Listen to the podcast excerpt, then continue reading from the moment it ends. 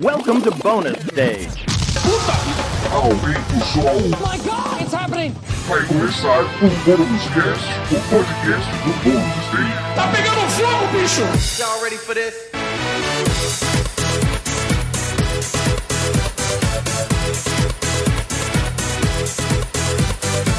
Sejam muito bem-vindos a mais uma live, ou melhor, mais um Bônus Cast, o podcast do Bônus Stage sobre cultura pop e vários outros assuntos, né? Mas cultura pop. Eu sou o Rodrigo Sanches, comigo aqui ao lado. Olá, Beatriz, dá um alô pro pessoal. Olá, Tudo bem com você? tudo bem? Então tá bom. Com a gente também, o meu querido Wagner Waka. Como que você tá, meu querido? Tô. Hallow... ha- Como é que é? Eu ia falar, tô Halloweenizado. ok. Mas eu tô, em casa. Tô Halloweenizado em casa, né? É, é o jeito. queria- Não tem muito o que fazer. Horas. Queria estar em festa, entendeu? Que Mas, todos assim, nós. Todos nós. Mas a gente tá aqui, cara. Sabe aquele quando chega nas eleições e fala que é a festa da democracia? Entendeu? É, que Não é uma festa, velho. é a festa que ninguém tá curtindo, então, a festa do, do home office.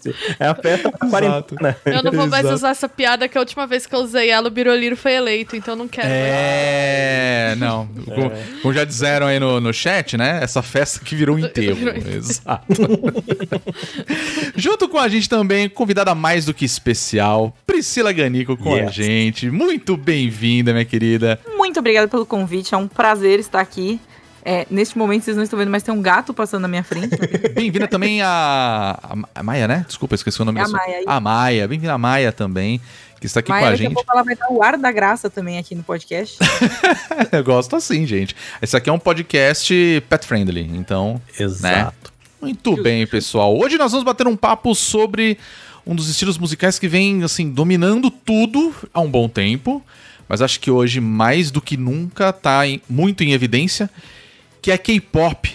E a gente vai Yes. bater um papo sobre isso. Mas antes da gente começar o assunto, eu vou pedir pra Priscila se apresentar. Pra mim, dispensa apresentações, né? Mas eu gostaria que você se apresentasse, falasse um pouco pra galera quem é você, Priscila?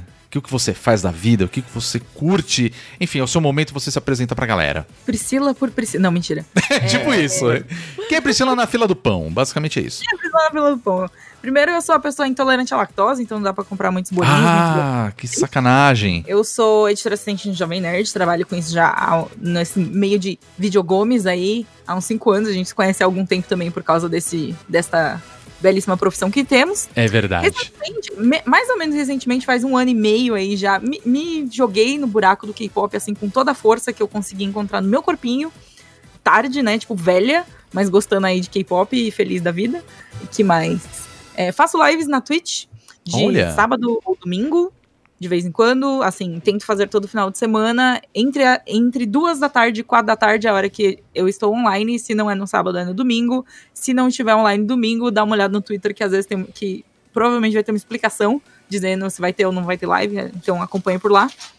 Muito bem. É, É. isso aí, ó. Sempre, sempre priganico, né, Pri? Que é. Briganico, Menos exato. na Twitch. Na Twitch é Gripanico, porque, sim, porque é as iniciais invertidas. Não sei por que, que eu fiz isso, mas eu fiz. É porque aí, não tinha o usuário, foi isso.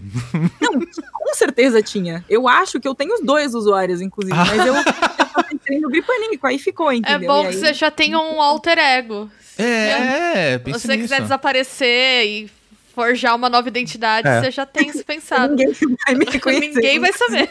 Ninguém vai saber, gente. É isso. Isso aí. Enfim, pessoal, sigam a Priscila, acompanhem ela lá. Você também tá no Twitter, né?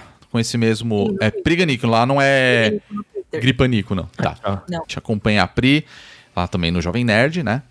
Enfim, o nosso assunto de hoje vai ser o K-pop e eu vou ser bem honesto com vocês. Eu conheço muito, muito pouco, por influência de uma certa pessoa, chamada Beatriz, que está aqui com a gente, né? Excelente pessoa, inclusive. É, pessoa ma- maravilhosa. né, amor? Obrigada, muito obrigada Então. pela gentileza. Vou garantir a noite e dormir na, na cama hoje. Mas eu queria começar esse podcast perguntando pra vocês o seguinte: é, como que vocês conheceram o K-pop? Assim, se foi um negócio que vocês apareceu do nada, viram na internet? Ou alguém chegou e falou: ouve esse negócio aqui que é muito bom. Como que foi a experiência de vocês? Eu vou falar pro Aka começar então, Vai, assim, porque eu acho Eu que ele manja muito. então? Ele é um grande fã de Então, K-pop. ho- Hoje, inclusive, eh, eu tava conversando com a Fê, né, a senhora minha esposa, É. e ela, ela chegou pra ela e falou assim: Mas você gosta de K-pop? e aí eu falei pra ela assim: Eu não sei se eu gosto de K-pop, porque é, eu acho que o primeiro. A gente até vai falar um pouco isso no, no programa, mas assim, a primeira reação, eu, eu acho que eu não sou muito público, é aquele negócio do tipo assim: se eu não sou muito público, eu não gosto. Eu falei: Eu não sei, porque eu conheço pouco, né? Eu, eu vi poucas coisas, eu sei, eu já sei que eu não sou exatamente público-alvo, mas assim, eu me fascina a ideia do K-pop como ferramenta de expansão cultural e tudo que tem em volta, sabe? Eu acho isso muito fascinante. Então, legal. assim, eu exatamente sobre K-pop não é assim, eu conheço muito pouco também, mas eu acho que a gente até vai falar um pouco, até depois eu vou perguntar pra você se é bem K-pop mesmo. Desde Gangnam Style é o que me fascina muito, assim, né? Mas eu conheço muito pouco, então eu acho que Gangnam Style foi meu primeiro contato, assim, com isso, e depois foi mais ler coisas sobre, menos consumir, sabe? Uhum. Eu vou aproveitar o gancho porque eu vou falar pra você o seguinte, eu também conheci K-pop por causa do Psy. Que acho que foi em 2011, 2012, não me lembro agora, acho que foi 2011, quando ele estreou com o Gangnam Style, né, fazendo, acho que um dos clipes mais assistidos até hoje no YouTube, né? E, É, e é muito engraçado, porque todo carnaval tem a música do carnaval, né? É. E, mundo- e aí, eu lembro que nesse ano, todo mundo tava com aquela. Os bracinhos do Gangnam Style, assim, né? O bracinho cruzado. Verdade. e as perninhas, assim, dançando pro lado, assim, né? Era a dança do, do carnaval, assim, né? É, e, e, é cara, verdade. tinha nada a ver com carnaval, não tinha nada a ver com a gente.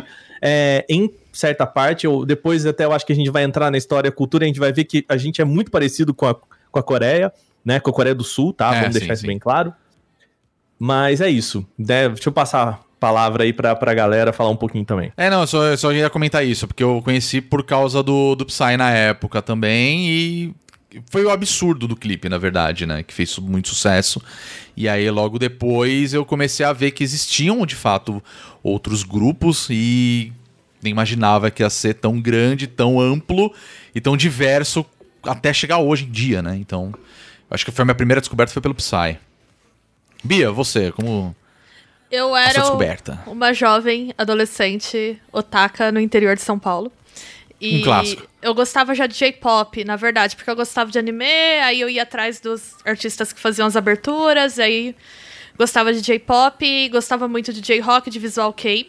Eu tinha um grupo de amigos que a nossa diversão era montar visual e fazer piquenique no zoológico da cidade, porque era o rolê de jovem que tinha na minha cidade. Então imagina, todo mundo chegando montadaço. Eu era gothic lolita, vocês têm noção? E eu chegava montadaço no zoológico pra fazer piquenique. Com Olha todos os só. velhinhos achando que a gente era adorador do Tinhoso. Isso era muito divertido. Nossa, e tipo, você tava tudo era- colorido, mas era gótico, era isso pra Não, galera. tinha uma galera colorida, tinha... eu era das trevas, mas eu gostava das músicas fofinha, coloridinha. E aí era muito engraçado, né? Porque a galera falava lá, aqueles jovens usam droga. Imagina, a gente, um bando de virgão que jogava RPG e ia comer bolo que a gente levava no Topware, sabe? Mas era muito divertido.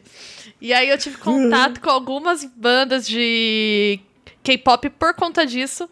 Porque aí tinha uns amigos que eram sempre os nerdão, que tinha acesso a uma internet de escada um pouco melhor, que ficavam lá procurando e gravando CD pra galera. Depois de uns anos, assim, que sei lá, isso eu tinha uns 15, 16 anos, eu conheci algumas bandas, eu tava sempre olhando o que tinha de música oriental. O que eu usava muito pra olhar o Orkut, o Orkut tinha umas comunidades de discografias muito boas, que tinham uns anjos Famoso. que upavam tudo lá, você conseguia baixar, era muito fácil. E aí com- eu descobri, por exemplo, o FX, que era uma banda que eu gostava bastante que é muito boa e eu curtia. E aí foi assim, mas eu nunca fui uma pessoa assim, nossa, sou super fã, sou do fandom, vou ficar pesquisando. Eu sempre ouvia, esporadicamente, eu me interessava, eu gostava muito da Eli também, eu acho que a Eli agora é atriz, né, mas eu curtia muito o som dela. E aí, 21, eu ouvi, tive o meu período, eu tentei achar minha camiseta de 21 pra gravar, não consegui achar. Mas eu estou com uma Existe, camiseta de gato existe. com lasers, ó, eu acho que é uma homenagem à Maia. E aí teve Gangnam Style, teve aquela onda toda e eu nunca parei, assim, eu gosto muito das bandas com meninas, né, com os grupos. E tem um lance também que eu gosto de eu fiz dança a minha vida toda, minha mãe, bailarina, coreógrafa, tal. E eu gostava muito das coreografias, então é uma diversão pra mim até hoje ficar vendo tutorial no YouTube e pegando as coreografias, tem sido meu exercício da quarentena. Olha só. Oh, olha que inclusive, muito bom. Estou aprendendo a dançar Fancy do Twice nesse momento. Fancy muito bom. Ah, olha. Mas é isso, sempre foi uma coisa que permeou, mas tá muito ligado ao contato que eu tinha com animes, com eventos de animes e com a galera da cultura pop oriental, assim, com esses fandoms que distribuíam as coisas na internet. Agora é hora da Priscila, Da Pri, né? Agora eu Vamos lá, hein? Quando Vamos eu lá, nasci Pri. lá em 19... Não, mentira. Tô, tô muito piadista hoje, né? Mas enfim. Gostamos Tempo assim, tá certo. O meu primeiro contato com K-pop, eu tava na oitava série, eu acho. Por aí. E é, em um dos eventos que teve na, na minha escola lá, alugaram uma máquina de pump. Basicamente. Putz. demais. O meu primeiro contato foi através da máquina de pump. Eu olhava a máquina, eu achava ela o máximo, e tava tudo lá. E aí eu, e eu queria muito. é, tipo, comecei a dançar tal, mas assim, eu escutava pra caramba as músicas, eu escutava em casa, jogava o- a pump no, no, no tecladinho, né? Que tinha, tem, né? Tipo, acho que era Kick It Up até o nome. Que era tipo uma pump, tinha as mesmas músicas tal, só que era a versão pra PC, assim, talvez não muito oficial, né? Uhum. Mas eu nunca fui atrás, assim, nessa época, 2005, 2006, por aí. Eu não cheguei aí atrás disso como música, até porque eu tava muito envolvida, sei lá, com Linkin Park na época, umas coisas assim. E daí, é, comecei jogando K-pop e tal, passou. Teve o Gangnam Style também, né? Que aí eu olhei e falei, ah, legal, mas também não, não, sabe, me toquei, não, não, não, não teve esse. é, essa chavinha assim de, ah, não, realmente isso é K-pop. Foi só tipo, ah, legal, Gangnam Style é divertida. E daí chegou em 2014, um pouco antes de 2014, mas acho que foi 2014 que eu realmente comecei a ouvir, porque eu comecei a ouvir versões em japonês das músicas de K-pop, assim, foi quando eu eu descobri, assim, de verdade, fui atrás dos grupos, FX também, Girl Generation, é, VIX, escutei muito VIX também, e daí, a minha, eu até brinquei, a minha primeira grande obsessão de K-pop foi VIX, uma música chamada Chained Up, foi lançada em 2014, se não me engano. Que eu ouvi assim, a exaustão, eu ouvi muito, eu ouvi pra sempre a música, mas eu não. não aí eu, tipo, estava começando a reconhecer como K-pop, assim e tal. E aí, como eu falei rapidinho no começo, me joguei recentemente no, no mundo K-pop em 2019 só, que eu realmente desisti de todo o resto. E apenas K-pop na minha vida, não, mas mentira, mas mais ou menos verdade, né? E foi em 2019 isso. Antes, assim, 2018, 2017, 2018, por aí, comecei a escutar uns BTS, né? Tava ali, tipo, Ih, ah, não sei se famoso muito BTS, né? É, então, não sei se gosto muito disso aqui, mas tudo bem. Aí fui colocando várias coisas na playlist, fiz uma playlist misturada de música japonesa e música coreana, uma loucura. E, e aí, em 2019, uma amiga minha, a Isa, né, que fez faculdade comigo, ela fez. é, ela pegou uma commission, ela é artista, né, ilustradora. E ela pegou uma commission para um canal de uma menina que era uma commission de K-pop, de Monsta X. Olha e aí só. ela mostrou, ela falou assim, Priscila, pela, era tipo, sei lá, 11 e meia da noite. Ela chegou assim na- na- no meu WhatsApp, Priscila, você precisa ver isso aqui. Aí eu, quê? Por quê? Ela, é muito bom isso aqui. Esse, esse K-pop aqui, ó, eu tô fazendo uma commission. Aí ela contou a história e tal. Tô fazendo uma commission aqui rapidinho e, e- e, tipo, eu fui ver coisas de referência e eu estou apaixonada, eu não posso ficar- sofrer sozinha. Aí eu falei, ok, me mostre. E a gente ficou até, tipo, as duas e meia da manhã, três horas da manhã, vendo todos os clipes que tem da- da- do grupo. Foi naquele dia que eu não dormi. Eu olhei assim e falei, não é possível que tenham sete caras tão bonitos em um grupo. E ela falou, pois é. E daí a gente ficou até as três horas da manhã vendo tudo pra ver se era realmente Uau. possível. Spoiler, é possível. É, É possível. É possível. Eu, eu achei engraçado, porque vocês estão falando que. é, tudo bem, né? A gente teve muito contato, eu pelo menos eu tive muito contato com o J-Rock, principalmente, né? Eu acho que Uhum. talvez por influência de animes, etc., essas coisas, né? O pagode japonês. Exatamente. Pagode japonês é bom demais. Pagode japonês, né? E os caras mandam bem, tá? Só queria deixar isso claro. Então, eu, eu quero, eu quero falar isso aqui. Eles tocam É. muito bem, eles fazem um pagode muito bom. E a galera ri só porque é um- são japoneses falando com sotaque, uma Sim. parada que não faz muito sentido, porque, bom, é japonês tentando falar português. Se você tenta. Eu tenho certeza que os caras devem botar a gente cantando as músicas em. né, Em japonês, sim. O anime que do Anime Dreams É. 2006, Nossa, que eu com talvez certeza, tenha cantado a com abertura de certeza. Naruto, não vou É. confirmar. que eles colocam. Não, mas Pois é, é- Mas E assim, cara, é, é um ritmo completamente diferente dos caras, é um, um jeito de lidar com Exatamente. instrumentos completamente. Então os caras estão de parabéns, bicho. É, eu também sim. Acho. É, Mas- Eu ouço muita música pop japonesa Uhum. também até hoje. Acho bem O foda. J-Rock é animal, cara. É muito bom. é Não, muito J-Rock, os caras são, assim, malucos, no sentido bom da palavra, tá? Porque, assim, os caras, eles, eles inventam umas melodias ali que você fala, como é que o cara tá fazendo isso? E, assim, se precisarem colocar, tipo, 80 pessoas tocando guitarra ao mesmo tempo, os caras vão colocar, sabe?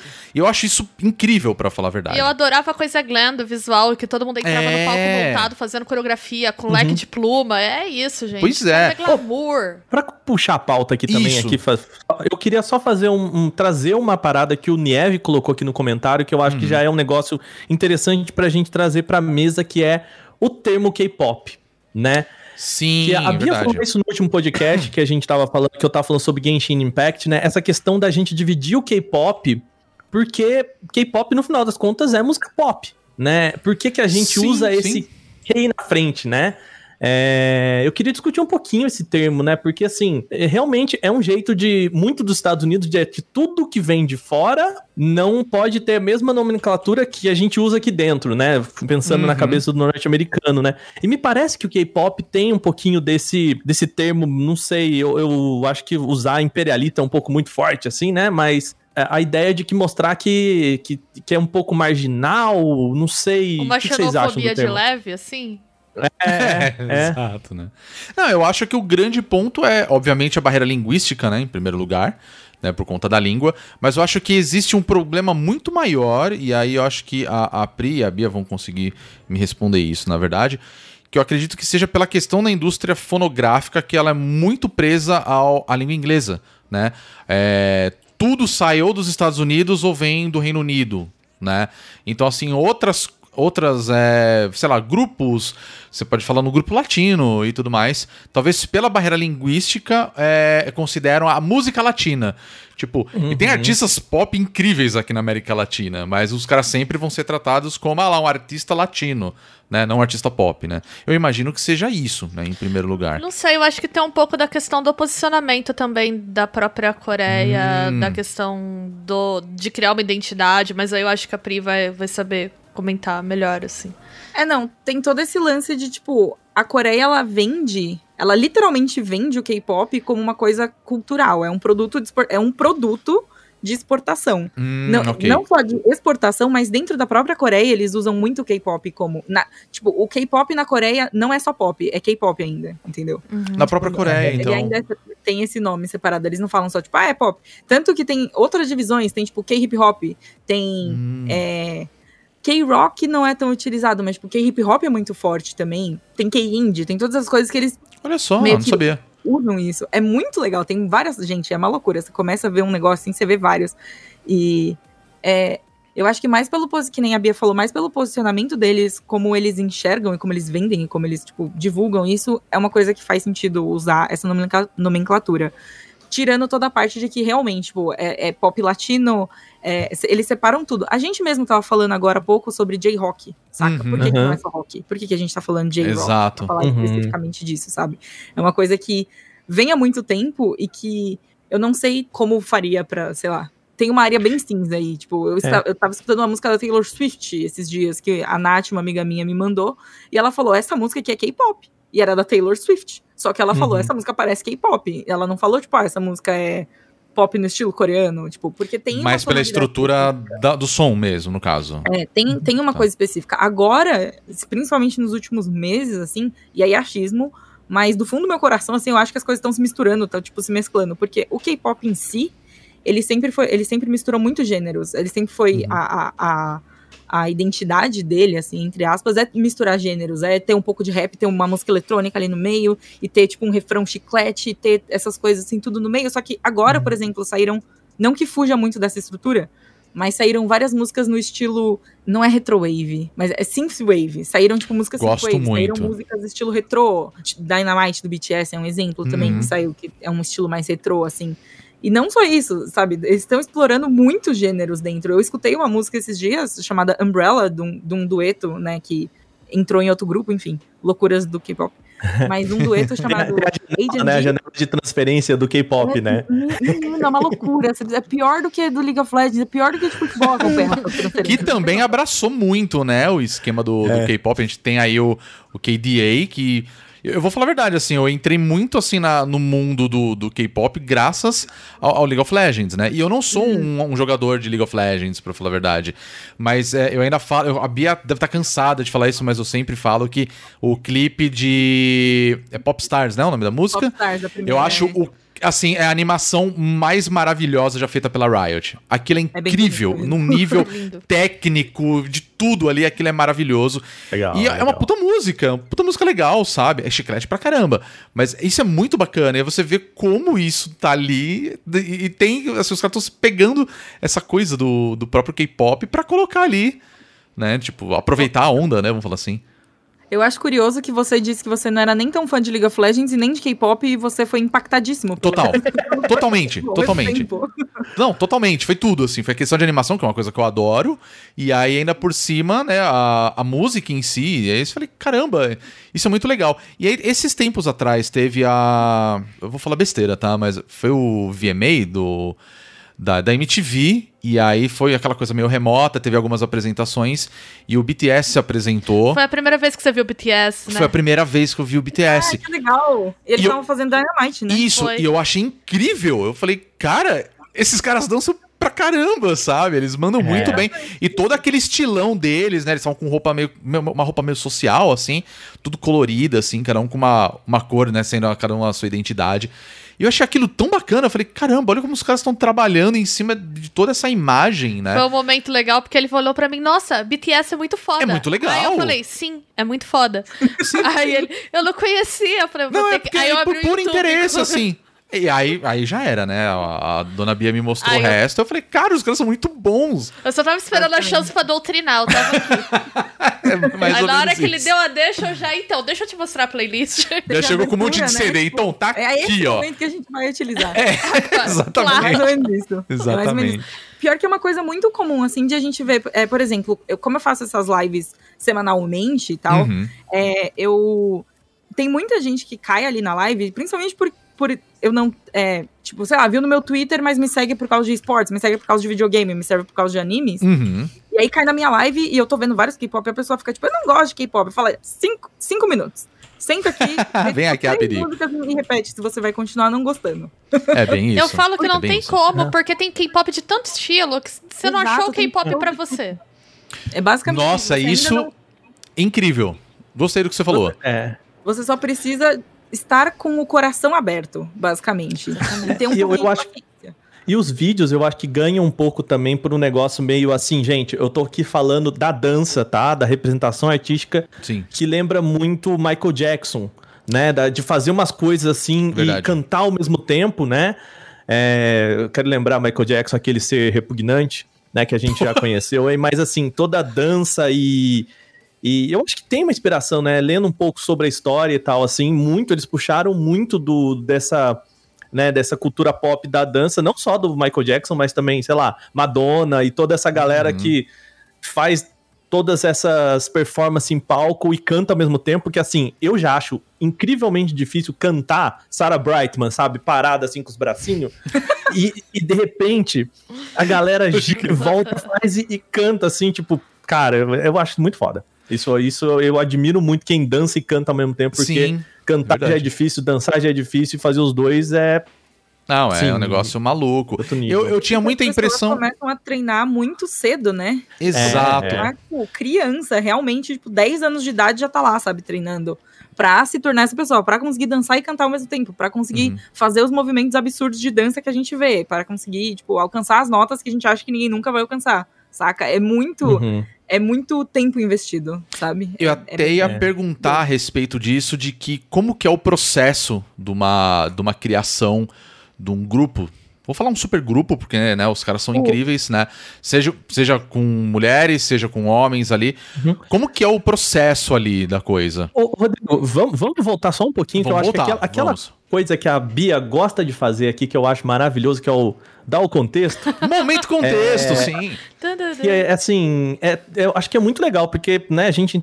Sempre isso, né, gente? Entender um pouquinho da história do país, mostra, depois fica tudo mais claro, né, Bia? E a Bia é muito boa nisso. Faz favor, Bia. Dar o Vai lá. contexto. Manda Ok. bronca. Então, É com Co- você. Coreia do Sul.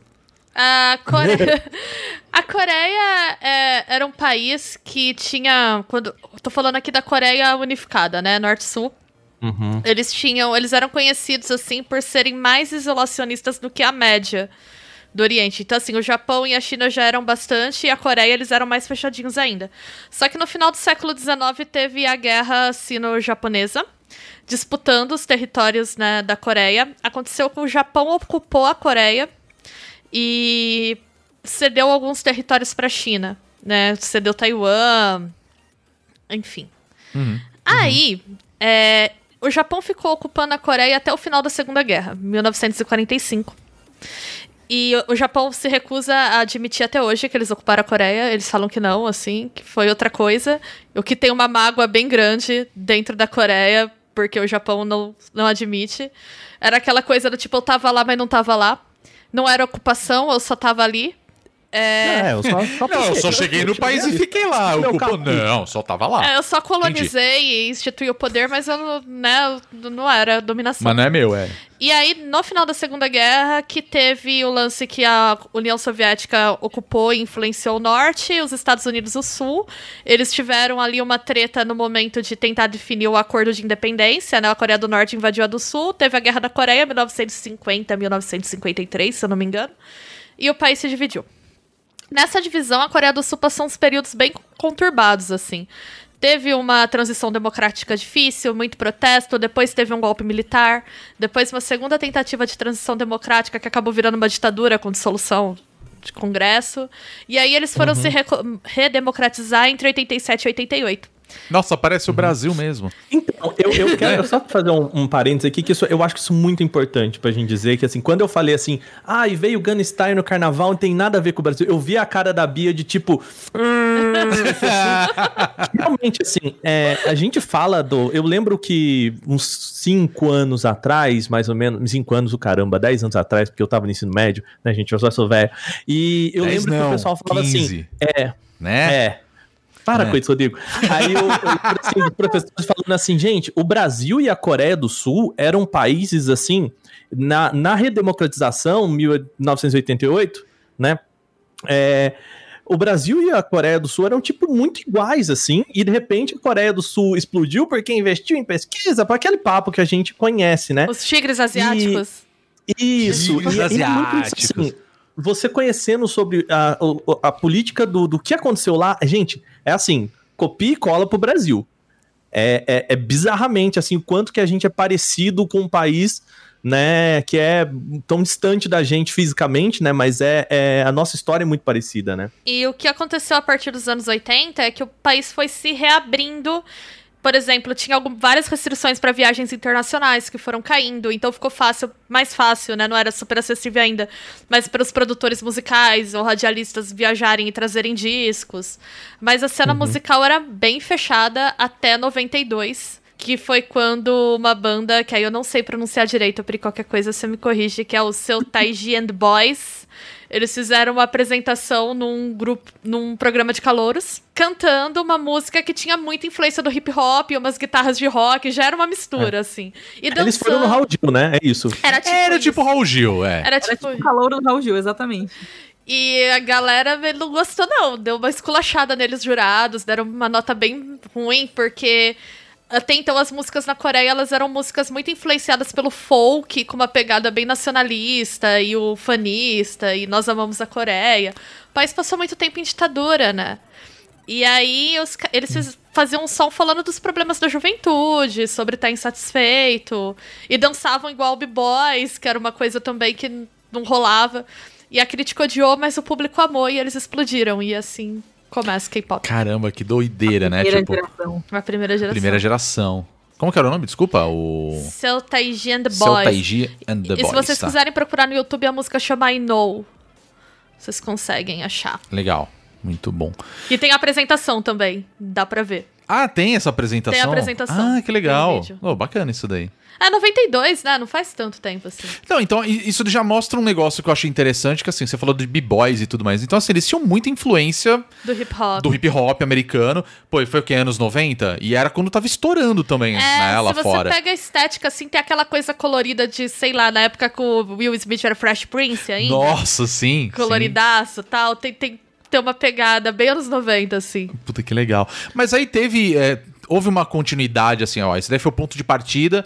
E aí, desde os anos 90, o, o K-pop ele tá crescendo desde então, ou teve um hiato e depois. Plau, assim, apareceu um negócio que bombou igual na, há 10 anos atrás, vamos falar assim? É. Sei lá, ou, não, sempre teve, ou nunca foi. Nunca saiu da Coreia. Então, então, aí eu vou deixar também a Pri falar que eu acho que ela vai manjar mais que eu. Mas, assim, pelo que eu sei, o que rolou foi que aí todo mundo começou a imitar. e Ah, aí ok. teve uma organização do mercado fotográfico da Coreia pra criar o sistema de idols. Basicamente foi isso que aconteceu mesmo. Eles viram que dava muito certo, Uhum. e daí eles olharam e falaram, pô, bacana, como a gente pode emular isso? Sabe? E daí foi também nessa época que começaram a surgir outros grupos meio parecidos que também são da primeira geração. Tem o H.O.T., eu preciso pegar com certeza os nomes pra não errar nenhum, mas é, meio que, tipo, nasceu ali vários grupos com essa mesma pegada, com essa mesma mentalidade, e dali pra frente, tanto é que um dos membros do Sotage and the Boys acabou virando é, dono de uma empresa de idol. Por quê? Porque ele sabia ali mais ou menos o, o, o, o arroz feijão, né? Ali a receita de bolo de como fazer, e sabia como treinar as pessoas pra fazerem esse tipo de coisa e, e serem bem-sucedidos que nem ele. Nossa, que loucura. Só. Então, peraí, mas eu quero saber qual que é a receita do bolo, né? Porque, assim, o que que. Quais são as características meio que fomentaram a base desse negócio, Pri? Assim, o que que era meio que, vou dizer aqui, um K-pop raiz, né? K-pop aí. É. É mais ou menos o que a Bia falou, assim, tem, tem ali a pegada do hip hop, tem ali, tipo, uma música eletrônica, eu acho que isso provavelmente veio depois, porque música eletrônica foi uma coisa que estourou meio depois, mas eles Uhum. sempre é, conseguiram misturar muito bem é, a tudo, tudo, tudo que eles achavam que fazia sentido, sabe? Tem muita raiz de hip hop até hoje ainda tem bastante, assim, mesmo nos, mesmo, sei lá, num, num BTS, uma coisa assim que é mais pop, mais felizinha, mais que faz umas músicas às vezes mais fofinhas tal, sempre tem um versinho de rap, sabe? Uhum. Sempre tem um- Uhum. um, negocinho ali, que é pra dar uma quebrada. E, e também tem todo o lance de ser muito visual. Eu acho que desde aquela época já era bastante visual, né? Uhum. Tem toda a parte das roupas coloridas, tem toda a parte dos clipes que são meio malucos, mas eles fazem sentido de alguma forma, ou não fazem, e a gente só finge que fazem. Mas sempre foi um espetáculo que misturava o visual com a música. E é por isso que faz tanta diferença você escutar uma música de K-pop e você assistir um clipe, saca? Até Hum, hoje, assim. Sim. Tá. Faz muita diferença. É muito visual, né? O fundador do seu TG, ele, antes de fazer né, essa banda, ele tinha um grupo de heavy metal também. Olha. Então ele trouxe essa influência. Se você pega essa música Bastante de... eclético. Muito eclético. Se você pega essa música deles, tá um rap, e aí entra uma puta guitarra, assim, no meio, do nada. Guitarra de rock. Do nada. e aí volta hip hop, assim. Então é, é uma coisa bem do K-pop mesmo. Eu acho que uma. Talvez. É, e eu, gente, olhando de fora, tá? Porque, de novo, eu, eu conheço muito pouco, mas o que me fascina é o, o como isso se transformou num negócio, né?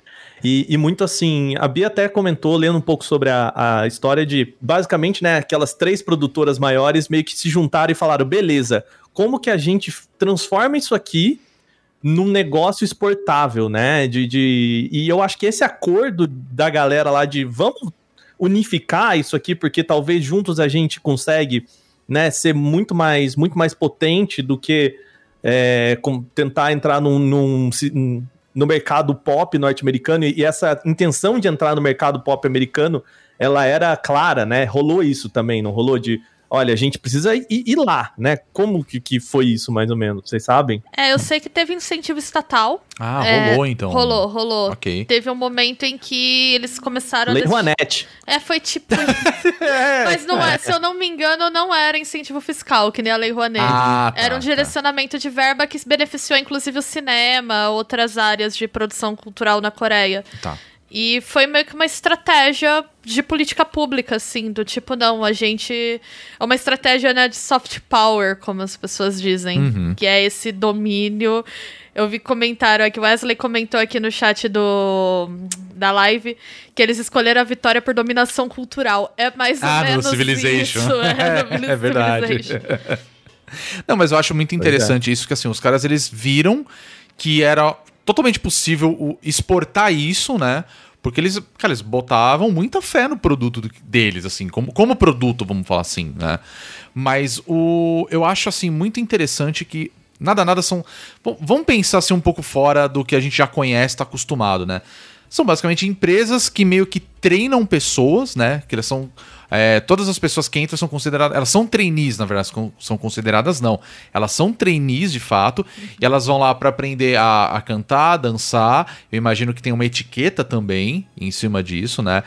E a gente tá completamente é, fora do que a gente conhece por aí, que é a questão de, por exemplo, é, o carinha tá lá, ele cria uma banda, ele fala, vou, vou tocar. E aí alguém vê que é assinar um, um contrato pro cara gravar um, um- um disco e, e os caras vão crescendo, né? É uma coisa muito diferente, né? Porque nesse caso, é basicamente é o seguinte, o cara tem uma empresa onde ele meio que recruta pessoas para que essas pessoas façam e virem né, trainees para criar um, um grupo, né? Como que vocês veem essa, essa situação toda, assim, da, de uma pessoa que vai começar do zero até virar uma, uma idol, né? Ou um idol. Como que vocês veem isso daí? Como que funciona também, né, esse processo? Tem gente que acha isso muito cruel, muito não sei o que, não sei o que, mas eu, eu cheguei a vendo sobre e tal. Não, não foi uma conclusão que eu cheguei sozinha, né? Obviamente. Mas dá pra- eu acho que dá pra comparar muito bem com futebol pra gente, Hum, sabe? boa comparação. É, se- ser um idol lá é mais ou menos o que significa tanto quanto ser um jogador de futebol bem sucedido aqui, sabe? Entendi. Então é um sonho que, tipo, é construído muito cedo nas crianças já. Então elas querem realmente se dedicar àquilo. E aí os pais, eles se precisam se desdobrar, assim, se eles realmente querem e tal. Tem, tem muita gente, é, criança, idols, assim, que contando a história falam que se separaram dos pais muito cedo pra ir treinar, pra, tipo, mudar de cidade e, e- e se dedicar a isso. Tem gente que muda de país, né? A gente tem alguns idols que são Uhum. é, japoneses ou chineses que acabam debutando na Coreia, né? Estreando na Coreia em grupos coreanos. Uhum. Tem gente da Tai- Tailândia também, bastante e tal. Então é bem diverso e é essa cultura que motiva, assim, de, tipo, você ser uma pessoa de destaque. E aí Entendi. tem muita criança que, que investe nisso. E os contratos, eles são, assim, tipo, 10 anos o contrato, sabe? Uau. Uns contratos, assim, tipo, muito longos. E, gente, eu, eu fico pensando o que, que é também aquela galerinha do, do da academia Disney, assim, É. sabe? Dos- É verdade. Bem lembrado. Sabe? É a mesma coisa, né? É o mesmo Sim. modelinho, assim, de botar uma molecada talentosa num, é, num lugar pra, né? Que o talento dele, dessas crianças, seja, seja aproveitado, né? aproveitado todo o potencial, e depois usa isso como uma ferramenta, né? Pra, pra cultura pop. Então, assim, é, também não é a gente. E, e aí eu acho que volta um pouco desse olhar que a gente tem, que é um olhar meio preconceituoso de tipo, beleza, se os Estados Unidos faz, nossa, olha como eles estão investindo Totalmente. nas crianças, não sei o Pois que. é. Aí se a galera na Coreia faz, gente, olha o que, que eles estão fazendo com as Tortura. crianças, eles tiram as crianças do- dos pais. A do seio Motal da fazia família. isso, né? É. A Motal montava grupos, Supreme, É verdade, Jackson é verdade. 5, eram grupos que eles treinavam e montavam, assim. Pois é. Aqui no Brasil também tinha um pouco disso, né, Bia? Você até falou da, da questão de que eles pegavam é, cantoras e tudo mais pra montar grupinho também, tudo meio que, né, Gretchen, essa É. galera que tudo era muito isso também, né, esse modelinho. Vou até. Assim, já recomendei né? em podcast, mas vou até deixar a dica de novo. O Pavões Misteriosos, que é um livro do André Barcinski sobre a música pop no Brasil nos anos Verdade. 70 e 80. Ele fala, tem um capítulo dedicado a Gretchen. A Gretchen era uma menina, assim, que tinha acabado de fazer 18, que queria cantar MPB séria e que a galera falou: não, isso aí não dá audiência, tu vai botar essa roupa aqui, vai dançar desse jeito. E ela foi totalmente montada. Sim. E assim, né? A gente tem uma tendência a olhar. Ah, o próprio futebol. a- comparação que a Pri fez foi ótima, né? A criançada começa a treinar super cedo também. Sim, é Vai verdade. morar em centro de treinamento, tudo. É, é verdade. Mesma coisa. É, eu acho que assim, talvez. é, eu posso falar, mas novamente falando besteira, talvez. É, o que me lembra muito quando teve o, as boy bands né, americanas, né? Eu lembro que acho que o primeiro, o que eu me lembro também, né? Que, me lem- que estourou foi tipo New Kids on the Block. E aí depois, nos anos 90, a gente teve ali Backstreet Boys, Five NSYNC. E Bra- Foi realmente quando despontou o negócio Nossa, todo, aí né? todo mundo tinha uma boy band. Aqui no Brasil tentaram emplacar uma também. Não deu Nossa, certo, né? Bros. Foi o Bros, né? Não Bros. deu certo. Nossa, E aí a gente fica pensando- Eu vivi isso. Vendo? Eu, eu, eu tava. Eu Eu tava. tava lá, né? Bem isso, né? Mas eu ainda acho muito curioso isso, porque a gente vê isso com, com um olhar muito de estranheza, de fato, né? E eu acho que essa comparação que você fez mesmo do, do tipo de você ser um jogador de futebol, ela, ela é muito igual, assim. É uma comparação excelente, na verdade. Tem todo. Tem, e, e ainda tem todas as. é, Uhum. Sei lá. As coisas, os status que o, o jogador de futebol aqui consegue. Uhum. O fato deles quererem se consagrar aqui pra poder jogar lá fora, sabe? Uhum, tem, sim. tem muitos paralelos, assim, que dá pra fazer. Que não necessariamente é exatamente igual, mas que dá pra gente ter uma ideia de como funciona e por que, que as coisas são desse jeito, sabe? Uhum. Mas lá, pelo menos, o, o- existe já aquele, aquela questão de se você tem uma pessoa que ela é trainee, ela tá querendo entrar num grupo, ela já tem uma base de fãs, assim, mais ou menos próximo do que são o- as idols japonesas, que você tem ali as pessoas que estão no submundo, vamos falar assim, entre aspas, eu tô falando isso. Que estão se apresentando em alguns lugares, não tem tanta. é, não são tão famosas, mas tem uma relevância, tem um, um grupo específico de fãs e elas estão torcendo para que elas cresçam e tenham mais sucesso, ou não? Isso elas só estouram quando de repente a empresa pega e fala assim: ó, a gente selecionou, sei lá, cinco garotos e eles são o grupo X e tá aqui eles. E aí.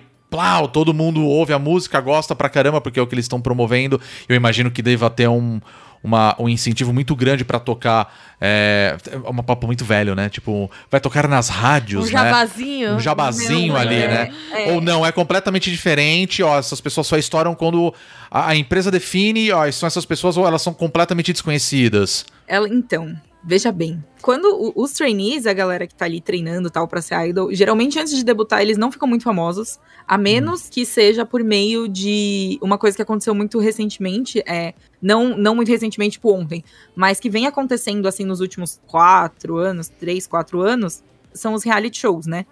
Porque, obviamente, tem reality show de tudo. E eles descobriram que se eles fizerem, tipo, um survival, se eles fizerem, é, assim, juntar vários, vários trainees de várias agências, é um, um programa, inclusive, estourou super e ficou, tipo, mega famoso, não só na Coreia, mas fora da Coreia também, que é o Produce 101. O Produce 101, ele, ele pega, tipo, 101 trainees de Uau. todos. É, é tipo um Battle Royale, gente. É isso que eu ia falar, é muita gente, cara. Muita Pra gente. fazer, pra fazer comparação com games, assim, eu gosto de falar que é tipo um Battle Royale. Ele pega a galera de, assim, vários, várias agências, né? Porque cada agência tem ali seus trainees, treina eles do jeito deles pra montar os grupos e pra lançar esses grupos. Eles meio que não se misturam, assim. Tipo, todo mundo, no fim das contas, é- às vezes até a galera amigo, estuda junto na mesma escola, tal, vai pro mesmo colégio. E daí depois é, acaba se... é, cada um debuta em um grupo, cada um vai pra um grupo, cada um vai pra um canto. É mais, tipo, dependendo da agência que você tá, é mais fechado dentro das agências do que, assim, tipo, ah, vamos pegar os melhores e fazer aqui, tipo, e todos vão fazer sucesso. Tipo, não. É, os melhores de cada agência vão fazer os grupos ali fechadinhos e tal. Mas aí nesses adventos, tipo o Produce 101, que inclusive foi um, é, eles fizeram também, tanto pra menina quanto pra menino, fizeram edição no Japão, fizeram edição na China, enfim, uma loucura, tem em todo lugar essa, essa porcaria, porque deu super certo. E é, é terrível, eu não gosto de survival. Ai, Nossa, gente. Não, é, é um método muito é bizarro. Não, total. Eu, eu acho que é meio que um Kickstarter, assim, né? Tipo, Total. é, comparando a ferramenta, tipo assim, hoje que empresas botam o jogo no Kickstarter pra testar público, né? Mais E meio que o rea- reality show acaba sendo muito assim, né? isso, Vamos né? ver, a gente vê quem, quem, quem já faz um sucesso e meio que sai dali com o público, sai dali com uma certa fama, né? Uhum. É, então, aí, de- nesses programas, desse jeito, é geralmente quando os trainees já começam a ter uma fama, a ter, tipo, uma base de fãs, a ter uma coisa assim. Uhum. Tem também os, os realities e os conteúdos que a própria empresa faz para os próprios trainees.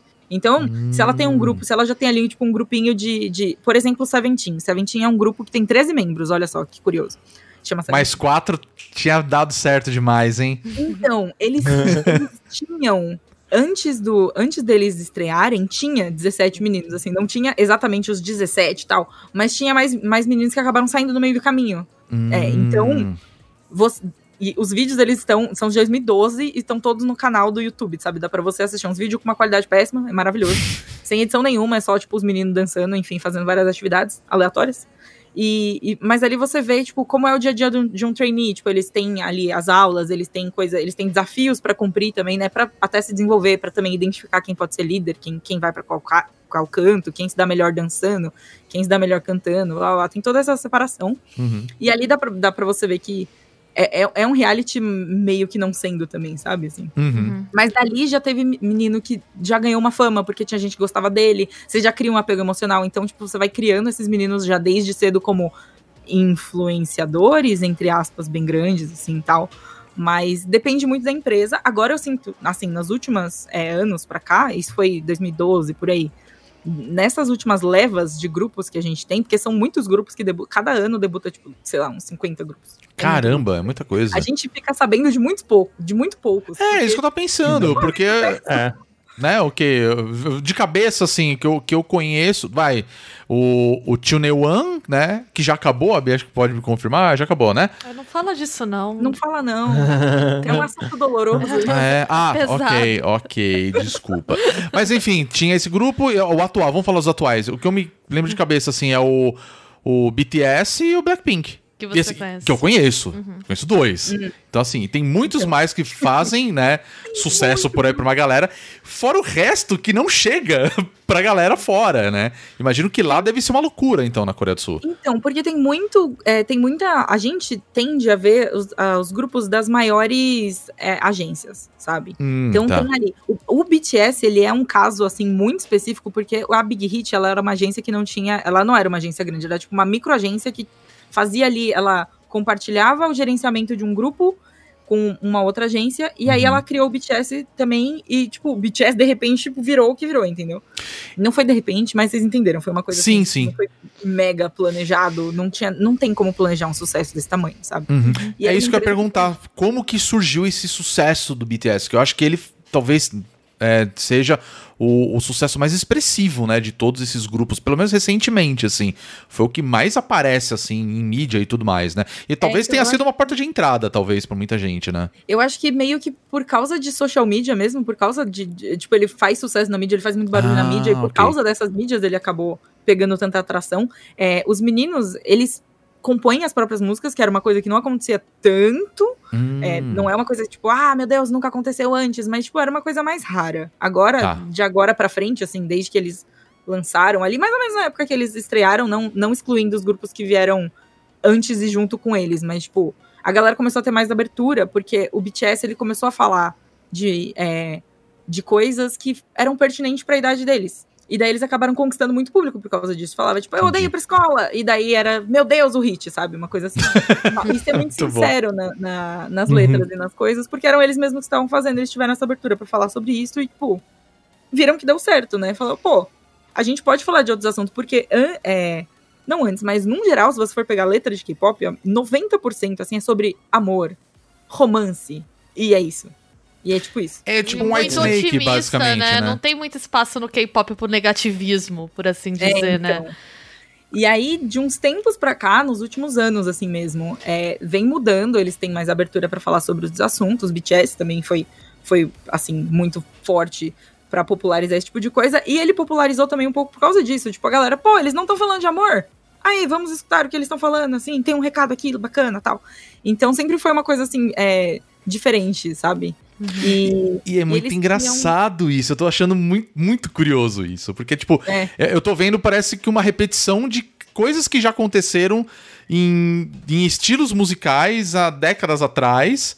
Né? Você pega o, o hard rock aí, por exemplo, que tinha os caras que eram os revoltados ali, que eles só queriam pegação, né? Velocidade milleril, né? Quase um choque de cultura, basicamente, né? Algumas bandas. Não, é, sério, você pega, sei lá, Skid Row, você pega o. caramba, o, o Motley Crue era isso, cara. E aí, ao mesmo tempo, você tem lá, sei lá, Cinderela, tá ligado? Você tem Poison, que os caras estão. Os caras estão cantando sobre amor, sabe? É isso. Então, assim, a gente já viu esse tipo de coisa acontecendo, né? Então, tipo, eu acho isso muito legal, que a galera tá interessada em outro papo. Eu acho que pega muito uma geração, de fato, né? Da, principalmente a coreana, né? Que eu não E sei como que é a acabou- vida lá, acabou- né? É, então. Tem. tem como, como uma pessoa com parentes japoneses e expectativas, né? Assim, Hum. eu, eu tenho sorte, entre aspas, também, que a minha família não é mega rígida, não é mega tradicional, mas conhecendo outras famílias tradicionais é um é bastante pesado a, a cobrança, né, dessas coisas. Não é que é, nossa, meu Deus, um alien muito diferente, mas é colocada de uma maneira diferente. Eu não sei explicar direito. Mas é, é, é colocada de uma maneira diferente que é, é mais comum lá, eu acho, do que tipo, Uhum. famílias tradicionais de lá, do que aqui. São, é, são culturas diferentes, né? Eles Ah, com tratam as pessoas Sim, de um jeito diferente. Então tem todo um, um- um background aí também de, tipo, pressão desde muito cedo, sabe? Coisas do tipo, que a gente Uhum. não tem tanto. Não, que não- a gente até tem, mas não é apresentado da mesma forma, sabe? Entendi. A gente pode é dizer. dar- dar vazão também. Ah, sim. A gente poderia dizer que, assim, boa parte do sucesso dos- do, K-pop vem por conta, é, não da geração, mas, assim, da forma como a- essa geração atual é, vem utilizando das redes e algo do tipo. Que você falou do BTS, né? Que ele, tipo, ele acabou se tornando um sucesso muito grande, principalmente por conta das redes e até da, da forma como eles são ativos nessas redes. Vocês acham que isso tem uma total, é, é, total consequência disso? Ou não, assim, foi uma coisa que deu certo lá, vamos exportar isso e pode dar certo fora? Ou não? Vocês acham que, tipo, as redes sociais foram muito importantes pro K-pop em geral estourar, pelo menos mais recentemente, assim? Vocês acham que isso tem um papel mais fundamental ou, ou não, assim? Foi uma questão de gosto mesmo que a galera descobriu e foi passando, como já aconteceu com vários outros estilos? Ah, rede é mais fácil pra organizar fandom, né? Acho que tem Hum, tá. questões aí E também. fandom, e fandom é um negócio. Né? Então, é por isso que eu fico pensando, É, porque o fandom eu do K-pop é muito grande, Eu cara. só conheço o K-pop por causa de rede social. Era o Orkut? Era o Orkut, mas era redes Hum, sociais. tá. Agora, não que isso. Não sei se isso é a chave pra o estilo estourar, porque, enfim, o estilo já tava bem consolidado. Sim. Mas, na minha opinião, é bem importante porque você... hoje eu peguei um Uber e tava tocando BTS, né? Isso Olha. na rádio. Ele tava ligado na rádio ali, Transamérica, e começou a tocar Stay Gold.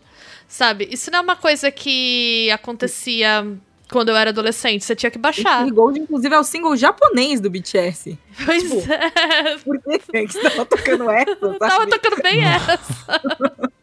Eu até É falei, nossa, curioso. tô ouvindo BTS aqui, né? Vou gravar de K-pop hoje. E assim, é, não tocava isso. Quando eu tinha que entrar lá nas comunidades do Orkut, ficar perguntando pra galera o que era legal. E aí baixando os arquivos .rar lá, que vinha com as discografias na discada. Então eu acho que é importante, mas não sei se é só isso também. Eu não diria que dá pra gente estabelecer especificamente um, assim, é por causa disso, tal. Uhum. Eu acho que redes sociais com certeza fazem muita, muita parte, da- é, é, boa parte do sucesso. Não só deles, mas do estilo de conteúdo que a gente consome hoje em dia. É tudo por causa de rede social, saca? Uhum. Não, não só por causa de rede social, mas, enfim. O ambiente que a gente vive, a gente tá imerso em rede social, sabe? A gente se Sim. apresentou aqui, a primeira coisa que eu apresentei foi, tipo, meu Twitter, saca? Uhum. Tanta coisa que eu faço, eu tô falando no meu Twitter, sabe? Sim. Eu tô falando numa rede social. Então, é, é muito curioso como também eu acho que parte disso é a, a forma que a gente consome conteúdo hoje, a forma que a gente conhece pessoas hoje, a forma que a gente interage com pessoas famosas ou não hoje, tem muito a ver com rede social, né? Uhum. Por causa da, da- toda essa, essa cultura, essa coisa de, de influenciador que a gente tem hoje, sabe? Então, os meninos do K-pop, os grupos, eles produzem conteúdo como se fossem. eh, Eles são, tipo, efetivamente criadores de conteúdo. Além de ser Sim. músicos. Eles não são só músicos. A gente não tá ali só pra escutar. A gente não. as- não é, os posts de redes sociais deles não é uma coisa que é só as músicas. É, é tudo. Você vê o dia a dia do cara, se ele quiser te falar, sabe? Se ele quiser mostrar. E se a, empre- se a empresa quiser que ele mostre, né? cara? É, tem essa também, né? É, Mas- ele é um produto de cultura pop, né? É, no final das exato. contas. Exato. Exato. Então tem toda. Tem todo um. Tem um- as empresas fazem, tipo, vários realities, os meninos postam um milhão de fotos. Eles são muito como influenciadores mesmo. E a gente consome desse- dessa forma. Uhum. Então, eu acho que foi um, um- um momento feliz, assim, tipo, que o BTS tava soltando conteúdo que a galera queria assistir. Na época que a galera começou a consumir esse tipo de conteúdo mais fervorosamente, tipo, principalmente os jovens, os jovens que eu digo, né? Tipo, a galerinha de. os adolescentes de hoje, sabe? Uhum. É, Aí eu estou um pouco fora da demografia, mas, tipo. A galera completamente fora. muito- é. a galera que acompanha muito influenciador, que acompanha muito é, streamer, eles têm, tipo, um site separado só pra streaming, basicamente de idol, assim, sabe? Caramba. Muito específico. E aí tem, tem todo esse, esse lance de, de como eles trabalham as redes sociais, que eu acho que foi uma grande influência. Mas não se pode dizer que é só isso, assim. Com certeza a música influencia bastante também. A, a música ser chiclete e ser muito gostosinha de ouvir. E ter vários estilos e você encontrar, tipo... Tem os grupos que fazem estilo fofinho, tem os grupos que fazem as músicas batidão, aí tem os grupos que fazem umas músicas esquisitas pra caramba, e aí vai indo nessa, e você encontra ali, sabe, o que você quer. Pri, eu queria já aproveitar esse gancho. É, como que é essa questão do estilo dos grupos, né? Porque uma coisa que eu vejo o pessoal discutindo é, primeiro, se tem uma diferença no tratamento com os grupos de meninos e os grupos de meninas. É, se as boy bands as- e as girl bands são tratadas de forma diferente pelas empresas. E essa questão da postura, por exemplo, eu gosto muito de girl bands que tem o- a postura que o pessoal vai chamar de girl crush, né? Que é aquela coisa de poder tal. E eu sinto que isso é mais palatável pro ocidente também, porque a gente tá acostumado com isso nas divas pop que a gente já consome, assim.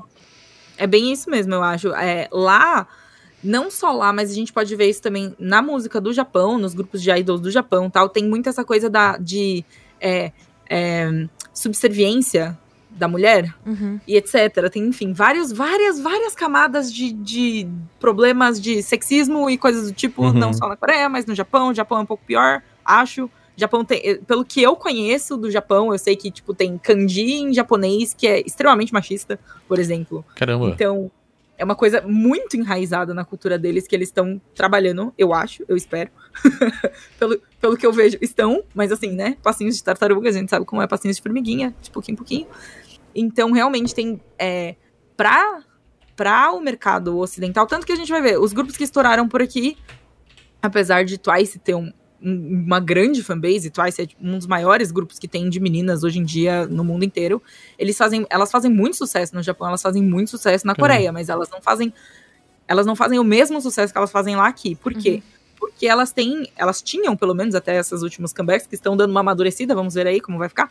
Mas elas tinham uma postura mais fofinha, é uma é umas músicas mais mais fofinhas, elas cantam mais agudo até, tipo, as músicas não tem umas, uns batidão, assim, tal. Elas até lançaram uma música que é mais eletrônica, mas ela não tem o batidão, saca? Uhum. É, é curioso.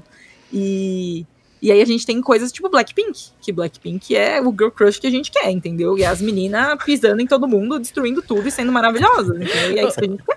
O Rodrigo, ele, quando eu mostrei pra ele Blackpink a primeira vez, ele ficava cantando assim, mate os machos, rom, pom, pom, pom, pom, pom. Cara, porque é isso, eu achava muito engraçado, assim, no sentido.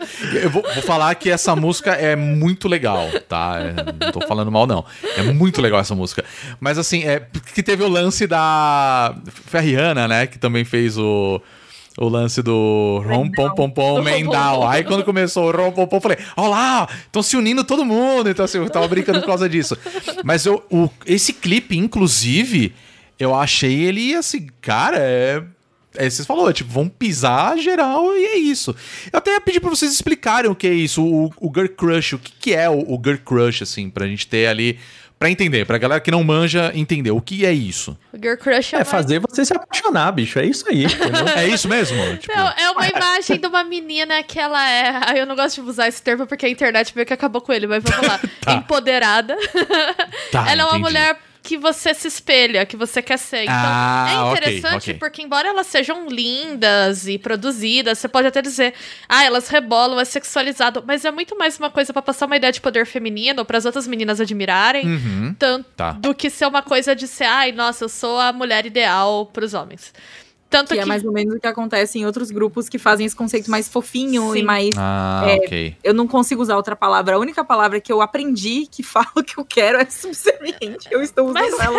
Não, mas faz todo sentido. Faz todo isso. sentido, é. É isso. E, por exemplo, uma coisa, quem viu o documentário que saiu da Blackpink agora na Netflix, a fanbase feminina delas é enorme.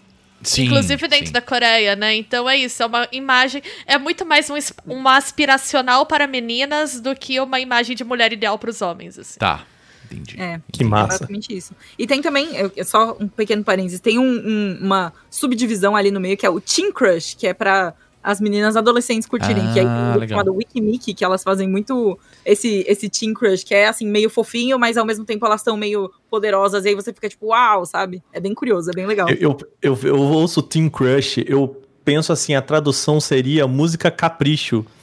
Sabe? Colírios. É Colírios. feito pro adolescente, É assim. que. Total, total. Blackpink é tipo música Vogue. É. Ah, Blackpink. Entendi. Entendi. É, é uma boa diferença isso É, daí. Blackpink é isso. Se tu curte Rihanna, Lady Gaga, essas diva pop que tem essa postura mais é, assertiva, você Uhum. vai curtir Blackpink, assim como antigamente a gente curtia 21, que era isso também, né? Ah, foi por isso que você falou que não era pra eu falar sobre, então. Ai, desculpa, eu não Porque era vou conseguir não falar de I Am The Eu lembro que a I Am The Best, minha amiga chegou pra mim e falou assim, saca só, vou te mostrar as Lady Gaga da Coreia. E foi isso. Caraca, que excelente. Tava errado. Não tava errada. Aí eu assisti e falei, caraca, é mesmo?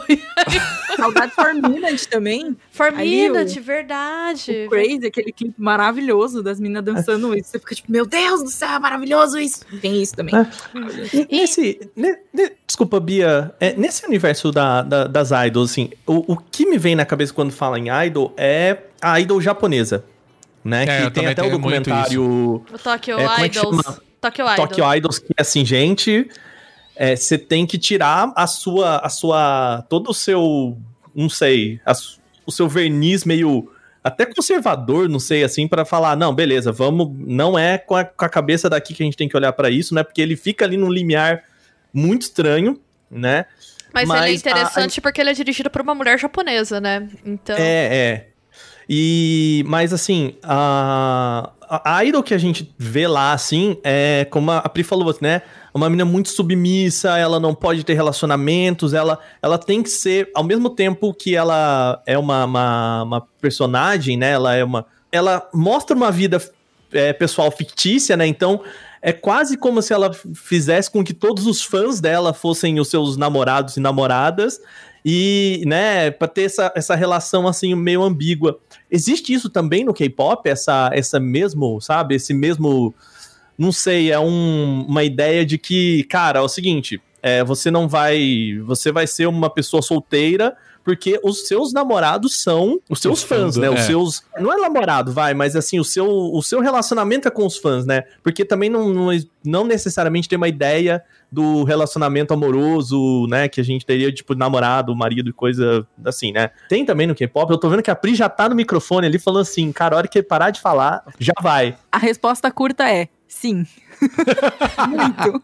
A resposta Ai. longa é que é justamente pelos idols serem vendidos, entre aspas, entre Uhum. aspas, mas não tão entre aspas assim, como produtos. Tipo, é um produto de, de- é querendo ou não um produto de desejo que você tem ali, sabe, que você tá Uhum. oferecendo pras pessoas, ou, ou de você ser, ou de você, sei lá, um dia conhecer e tipo, meu Deus, entendeu? Tem toda essa Uhum. coisa de devoção de idol com fã e de fã com idol também, isso é, é muito real, acontece dos dois lados, enfim, é uma loucura quando a gente é, tem, tem todo o lance de show musical coreano, que é assim, é outra, é um parênteses muito grande pra fazer, mas assim, depende muito dos fãs, então os fãs se dedicam muito, e daí, tipo, meio que usam isso, não como moeda de troca, mas tem isso também de, tipo, tem uma, um senso de responsabilidade de você fazer o seu idol fazer sucesso, não é só, não depende só dele. Ah, A, a Uhum. fancão vem daí, né? E aí o Stan Luna, que as pessoas ficam spamando, as, as fancam que a galera fica divulgando, tudo isso tem a ver com music show e tem a ver com você promover o seu idol e você ser, tipo, a grande força do marketing do seu idol e você fazer ele virar e ele ficar famoso e ele crescer e tal. E, tipo, tudo isso tem, é, é, uma, é uma loucura, gente, sério, de verdade. Eu quero pedir desculpa pública pra todos os meus amigos que eu mandei Stan Luna em algum momento da vida, assim. Hum. Porque eu ia muito perguntar isso. O, é, o que é isso, cara, que a galera fala tanto de, dos fancam, que a galera. Não importa o que aconteça no Twitter, alguém vai publicar um vídeo de alguém, de algum grupo de K-pop. E eu não faço ideia do porquê que a galera faz isso. Porque K-pop é um bagulho visual. Você precisa Tá. olhar pro idol ali dançando e você ficar tipo, meu Deus, como essa pessoa dança bem. Que é essa pessoa? E você desperta a curiosidade dos outros assim, entendeu? É assim que a, é assim que a galera desperta a Mas curiosidade. assim, num, num comentário de algum político falando sobre alguma coisa, alguém vai lá e Não. plau. É Só muito melhor tu ver modo Não, eu também acho. do que a Eu também não, não estou reclamando. Eu, não estou reclamando. Exato. Eu também acho que tem que ser, tá certo, entendeu? Mas eu fico pensando assim, ok, qual é o sentido disso, sabe? No final das Rodrigo, aumentar o fandom de qualquer É. forma, entendeu? É. Pensa- Aí, Caraca. forma, acabou, sei lá, virando. Não, não sei se é exatamente uma piada tal, mas Uhum. é, a galera meio. Aí tem um pouco de egocentrismo de rede social, né? Tipo, olha, minha fancam tem esse tanto de visualização, saca? Tipo, tem fancams com mais de um Ah. milhão de visualizações. Uau, E tem- rola isso é meio, então. tipo, comparações assim, tipo, olha como meu grupo está sim, porque eu já tenho esse vídeo aqui que tem blá blá blá. E aí tem e aí é um pouco que eu sinto de tipo a juventude se expressando Sim. através de números do YouTube, sabe? E coisas do tipo. Então Uhum. é uma loucura, principalmente a época de comeback, que é a época que, o- que a galera vai lançar novos clipes e é importante que os clipes cresçam as views do YouTube rápido, porque isso faz parte da métrica para eles serem considerados para Ah, ganhar o primeiro lugar no Music Show. Também tô super Nossa senhora. Eu também tô muito, cara. É, muito, é muita dedicação. Tem que ser comprometido, cara. Não, porque assim, eu tô vendo que assim, o, o fandom é um, é um negócio muito importante em cima do, dos grupos, então. É, e, e acaba virando, né, uma linguagem, assim. Porque, por É. exemplo, eu brinco ironicamente, às vezes eu tô mandando uma mensagem pros meus amigos Stan Luna, sabe? Stan Blackpink. Stream Lovesick gente. Girls. Mas é zoeira. Exato. Mas tem galera que fica o dia inteiro. E eu acho que tem um senso, assim, do tipo, eu ajudei meu idol. É um senso de alta importância, assim, do tipo... entendi. Eu sou a entendi. pessoa que fez o, aquele idol ter uma fancam vista mais de um milhão de vezes, assim. Hum, então, Tá, entendi. Mas, mas peraí, o que, que quer dizer o termo STEM? Stan, tipo, Stan. Ah, é, é venero, seria isso. Venerar, O- tá. admiro. É, na verdade, eu vi, eu vi num site, mas eu não tenho certeza se é, se é, se procede a informação, porque tá, na- tá na internet é verdade, né, gente? Vocês sabem. Aham. Mas que é uma mistura de stalker e fan. Ah. Tipo, e aí Stan. Ah, um neologismo aí. Tipo a Mas música, tipo a música do, do, do Eminem. Não tem uma música chamada Stan? tem, tem. Stan, Hum. Que verdade. Que é um fã que é meio Kaido, não é? Junto? Não é Ah, junto com a, com a mesma Kadaido e tal? É, é ela mesmo. Ah, tá. Tá, tá. Mas peraí, mas, mas peraí, peraí. Aí, é, mas isso é em inglês. Inglês significa vene- veneração? Não, ou não? Não, não, não, é um- é um eu, termo- Eu fiz esse gesto, mas é no sentido Ah, de tá, tipo, ok. siga esse, Entendi. se dedique. Ah. É Urban, Urban, é Urban Dictionary isso daí. Vi- Vire fã, Ah, é. vire um fã, Vire fã. entendeu? E Street apoia. Talk. É isso, entendi. É, é que nem quando, sei lá, alguém fala uma coisa que as pessoas curtem, aí a gente comenta we stand, tipo, ah, É. nós, Ah, nós te entendi. admiramos, nós, é, nós meio apoiamos essa pessoa, nós É. apoiamos essa causa, nós estamos aqui mostrando Entendi. nosso apoio Entendi. de forma efusiva. É que eu vi uma galera dos fandoms que eles usaram todo esse poder deles aí do de fazer fancams, que agora eu estou entendendo melhor, graças a vocês, muito obrigado, que a galera usou pra coisa política, assim. Eles uau, a galera é muito mobilizada. É- eu acho muito incrível isso, pra falar a verdade. É, isso é uma coisa que eu acho legal de pontuar. A galera tende a colocar os fãs de K-pop como pessoas alienadas, já já termo aí que eu poderia fazer mil problematizações em cima, Sim, mas sim. enfim, sendo que é um, um grupo bastante consciente, politizado em muitos momentos, assim. Primeiro porque tem debates sobre racismo acontecendo dentro de fandoms de K-pop com muita maturidade que eu não vi acontecendo em nenhum outro lugar. Pois é. Inclusive de racismo em relação a asiáticos, que é uma coisa que é pouco discutida, muitas Ah, vezes. legal. E você vê em alguns espaços até alianças de lideranças negras com lideranças é, asiáticas para debater racismo dentro de fandoms de K-pop, então isso é bem interessante. Que bacana. É, e tem alguns idols que se posicionam, né, em algumas causas e acabam com isso influenciando. Então, assim, não é. Eu acho que uma coisa que é legal que o K-pop derruba é a ideia de que ah, é um bando de molecada de cabeça vazia que fica o dia inteiro spamando o GIF do idol pra encher o saco. É. Porque molecada só do ouve Trump, lixo. né? A história Exato. do comício do Trump, que os caras, né, que o, o Trump foi fazer um comício nos Estados Unidos, né? E aí você tinha que é, garantir o ingresso, basicamente era isso, né? E aí é, a galera ia lá e colocou tudo, fizeram tudo, todo mundo garantiu ingresso lá e tal, e os caras, nossa, começaram a botar um monte de cadeira, fizeram a puta de estrutura porque ia bombar pelos que os caras estavam vendo lá e tal. Aí chegou lá, tipo, o negócio tava vaziaço, porque foi fandom de K-pop que bombou. Você tá zoando. Foi a adolescência, a adolescência estadunidense ali, ó. Eles se uniram de uma forma jamais vista antes na história do. né? Caramba, mas assim, eles não compraram o, ingresso. Não, era você reservava. Ah, era reserva. Aí eles Ah, acharam, ok, pô, né? vai dar uma galera. E... Porque eu já tava pensando, cara, os caras meteram mão, assim, botaram grana pra fazer isso, sabe? Não, você imagina, tipo, um comício que os caras falaram, ah, deve aparecer uns 200 aí, e de repente... Um mil milhão.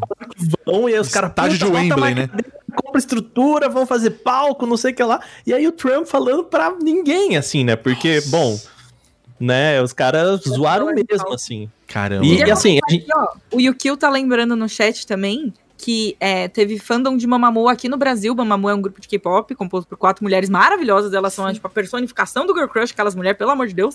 E o fandom se organizou pra fazer uma vaquinha, né, para arrecadar dinheiro em prol do Pantanal. Olha então, isso. tem muita movimentação assim que nem tudo é noticiado, porque nem tudo é gigantesco, que nem o que fizeram no começo do Trump, mas tem muita movimentação assim para aniversário de Idol, tem muito grupo de fandom que se reúne pra doar dinheiro pra alguma causa específica. Olha Tem só. gente que é, ajuda, é, sabe aquela coisa de apadrinhar animais? Tem muita gente que faz isso também. Então, tem sempre um aqui e um ali rolando, dependendo de qual fandom você segue. O, a- a- o ARMY, né, que é o fandom do BTS, é muito ativa, porque eles são muito grandes e tem muita gente.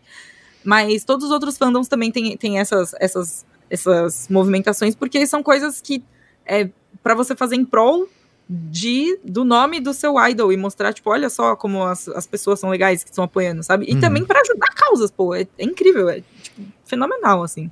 Não, fantástico isso.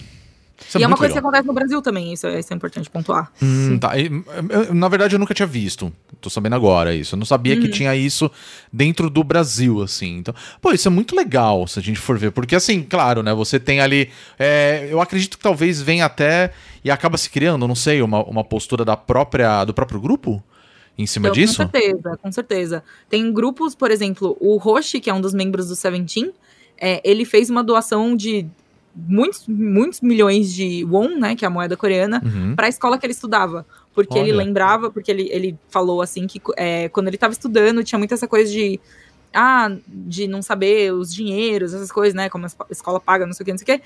E aí ele Uhum. quis dar essa é, bolsa, né? Para as pessoas que estão estudando lá agora. legal. Então, pô, é um exemplo muito legal. Na Sim. época de começou a estourar o Covid, teve vários artistas também que fizeram várias doações. Teve gente que fez doação anônima, teve gente que a empresa fez a doação em nome do artista, teve gente que é, os fãs fizeram doação em nome do artista também, então tem várias movimentações assim, e é uma galera muito engajada. Às vezes eu vejo um tweet que tá bombando muito assim, e o primeiro comentário embaixo tá divulgando alguma causa, tá falando sobre alguma coisa. Na época que teve as queimadas, na época que, te- que começou a pandemia e quando teve o Black Lives Matter, Uhum. era assim, muita gente apoiando, todos os fandoms apoiando e, tipo, falando sobre o assunto, sabe, de uma forma super madura. É, é muito legal. É- a ideia que a galera tem de que Sim. é um monte de, de guriazinha histérica de 15 anos, tipo, isso caiu por terra já, assim, há muito Sim. tempo. Pode até ser um monte de guriazinha de 15 anos, mas são gurias de 15 anos que sabem o que estão fazendo, sabe? Que Sim. estão usando o poder da comunidade que, que foi criada pro bem, sabe? Nem, nem sempre, óbvio, sempre tem, É. né? Tipo, spam enfim, acontecem coisas, muitas coisas. Acontecem muitas coisas. Todo dia acontece coisa, todo dia tem fofoca, tem, é uma loucura. Mas Uhum. tem muita coisa legal acontecendo também. A gente só vê o lado ruim, porque é o que é passado pra gente, sabe? Entendi. Sim. Eu queria até aproveitar esse gancho, Pri, pra comentar assim, o que, que seria esse lado ruim? O que, que você acha que é problemático na relação com o fandom ou da relação das agências com os idols e se tem alguma política pra mudar isso no momento, assim? Política pra mudar isso, eu acho que é expressão muito forte. tem passos Movimentos. Tem muito, tem muito idol que agora, assim, tá falando mais abertamente sobre saúde mental também. Tem muito idol que tá entrando em hiato por causa de saúde mental, que eu acho que é uma discussão super, super importante pra se ter, né? Não só dentro do, do- dos fandoms e dos grupos e tal, mas o mundo inteiro tá discutindo isso, ainda bem, porque É, a gente sim. chegou no ponto de discutir isso, né, gente? Né. Imagina, Pois é. se rola uma ansiedade do, do, do fandom pra fazer números crescerem, imagina em cima dos idols, né? Nossa. Exatamente. É, é assim, e é de quebrar o partir o coração. A galera, às vezes uma galera que não consegue ter sucesso e aí, tipo, vai se frustrando, se frustrando, se frustrando, porque tem muito isso também de, tipo, é, você dedicou X anos da sua vida àquilo e não dá certo. E você estreia e ninguém olha pra você, sabe? Nossa. Lembra? cara. São muitos grupos que estreiam por ano, de verdade. Não sei se chega a 50, como eu falei no Uhum. começo, mas são, tipo, muitos. Deve ter 50, assim. De verdade, deve ter. Porque o tanto de agência que tem, o tanto de grupo que sai, e, e tem uns que a gente nunca vai ouvir falar na nossa vida, saca? Uhum. Sim. Os grupos que passam na TV lá são grupos que já têm uma certa é, relevância, que já tem um, um certo tamanho, que a empresa já, já, consegue, já consegue investir um certo dinheiro pra eles estarem ali na TV. Mas quanto o grupo não tá lá na rua dançando na rua, que é um negócio que eles chamam de busking, saca? Uhum. Pra tentar atrair público, pra tentar chamar mais gente, pra sei lá, às vezes conhecer o canal do YouTube deles, daí de repente eles ficam grandes, sabe? Entendi. Então, é, é, é uma ansiedade muito, muito brutal. Sim, sabe? totalmente. E Totalmente. todo esse lance de restrições também que eles têm de, de namoro, de, de principalmente de porte, né? Tipo, você é uma figura pública, mas às vezes, mas você começou a treinar quando você tinha 12 anos de idade, você tem noção do que é ser uma figura pública? Saca? Você tem noção do que é trabalhar? Se você tá ali desde o começo. É uma coisa É. que eu vejo muito também nos. é, aí saindo de lá e de uma maneira mais geral. Tipo, influenciadores, sabe? A gente tem influenciadores Sim. hoje que começaram a trabalhar com isso, trabalhar com isso sem aspas, né? Tipo, trabalhar de verdade com isso Uhum. muito cedo. E nunca tiveram uma outra experiência de emprego. Então, não sabe direito o que, que é a vida, o que, que é o emprego, como que separa e vai aprendendo meio na marra. E esse processo de aprender na marra é muito tenebroso. Totalmente. Eu sim. imagino. A sua vida útil, né, por exemplo, quando que um idol tá velho? ah, com 30. Acabou, assim. Acabou. E aí, cara, 30 anos é muito tempo você. O que, que você vai fazer, Sim, sabe? É sim. muito jovem. É muito jovem. É. 30, pessoas de 30 anos são jovens, tá bom? Ó, sim, todo sim. Aqui é Eu sou mundo jovem pra caramba, gente. Calma aí. Pois Então É, eu fico pois pensando nisso. Eu tenho Imagina. 32, né? Tá, minha Gente, eu fiz carreira. 37 agora, gente. Eu tô. Eu sou Eu, idoso, digamos que então. eu sou uma idol, eu entrei, sei lá, com 11 anos na agência e eu debutei com 20. Uhum. Tive 10 anos de Debutar também é outra palavra, né? Debutar é Tipo, um nome. que É. É, É. quase uma festa de 15 anos, né? É, É, debutante. Não, mas é, é a hora que você é apresentado pra É. sociedade. Exato. Sim, sim. é isso. Literalmente. E aí, Né? eu tô com 30. 30 você tem a vida toda. E que, que eu vou fazer, assim? Como que essa transição pra eles? Tem um sistema de mídia que recebe esses artistas? Meu Deus. Então, Não. você vai se você vai se fazendo, você vai tipo explorando outras oportunidades enquanto você ainda está ativo, né? Geralmente. Caramba. A galera, por exemplo, tem muito idol que vira ator. E Uhum. aí já é uma coisa que tem uma, uma vida útil, assim, maior. Você tem uma Sim. carreira mais duradoura e Aí tal. vai pros doramas, né? Que é outras. É, vai fazer, vai fazer todos os dramas, vai fazer essas coisas. Tem gente que vira apresentador, tem gente que, tipo, vai criar sua própria agência ou trabalhar como produtor musical em outra agência e tal. Porque a rotina de idol é uma coisa que não é que chega nos 30 acabou e é. E porque acabou e a gente decidiu que acabou. É porque rotina de idol é coisa pra gente jovem. Entendeu? Você dorme tipo, duas, três horas por noite, você treina 10 horas dançando por dia, você faz assim, os dias que você vai se apresentar na TV, você fica 12 horas na emissora de TV, você come super mal, enfim, né? Enfim, jovem sendo jovem, a gente vê o lado bonito e a gente vê esse lado que é um- ligeiramente questionável.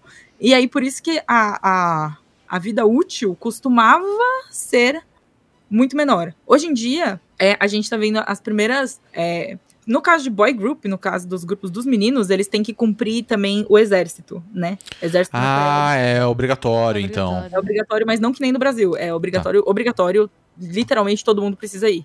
A menos Ah, que você ganhe, seja medalhista olímpico, se você acho que se você for, não for apto é, fisicamente e tal também. Mas todo mundo vai, inclusive os idols. Não importa se você é o BTS, você vai. Não rola o Até papinho, né? Eu a- tenho pé chato aqui, não vai rolar, então. Não rola. Vai Até entrar teve, assim. teve a- um- uma história. Agora cê- vocês me ajudam a lembrar de um, é, de um idol que ele, ele saiu e aí ele tava correndo o risco de ser, tipo, considerado é, defrator, eu acho que alguma parada assim, porque ele tinha que voltar pro país para se apresentar no exército e.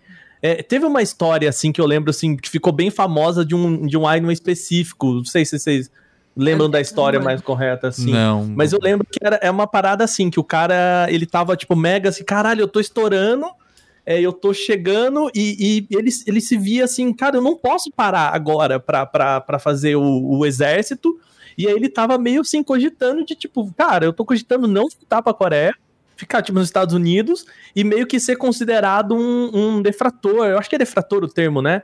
que, que é Eu ia quando. falar dissidente, mas acho que não, não é. Desertor? é, talvez? Desertor, é um desertor. Obrigado, Bia. Era essa Desertor, palavra que eu tô isso. procurando, desertor.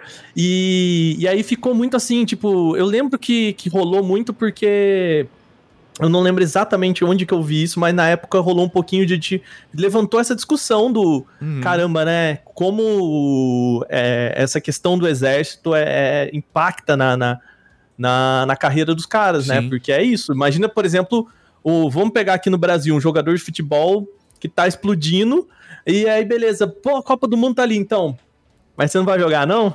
Porque você tem que ficar ali no tiro de guerra, fazendo, levando 5 quilos de cimento pra um lado e pro outro, É. por um ano, Vai Porque é pintar isso, aquele cara. meio fio bonitinho, né? entendeu? É isso. E aí, Tipo, não tem como fugir, você precisa cumprir, com certeza, é, até os 30 anos. Tem algumas flexibilizações, mudaram recentemente as regras. Antes você precisava entrar até os 30, né? Tipo, você podia entrar até você fazer 30 Ah, tá. E completar tal. É um, é um, são 18 meses, depende do serviço que você vai fazer, são durações diferentes, mas é entre 18 e 24 meses, se não Aham. engano. Mas é por aí, é tipo mais que um ano. E aí agora, recentemente, nos últimos quatro anos, dois anos, mais ou menos, acho que faz dois anos que mudou, mas tá rolando, né, essa, a gente tá num período de transição que agora você precisa completar o serviço até os 30 anos.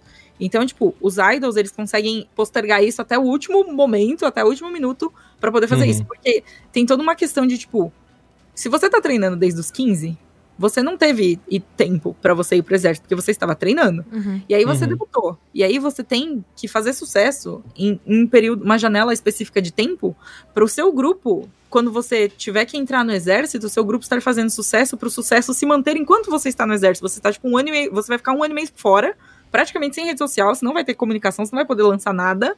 E você vai ficar um ano de um ano e meio de hiato servindo no exército. E aí depois que você sair, talvez tenha grupo, talvez não tenha, entendeu? E aí, Ainda é, tem é, isso, né? é muito assim, É, mano, Caraca, gente.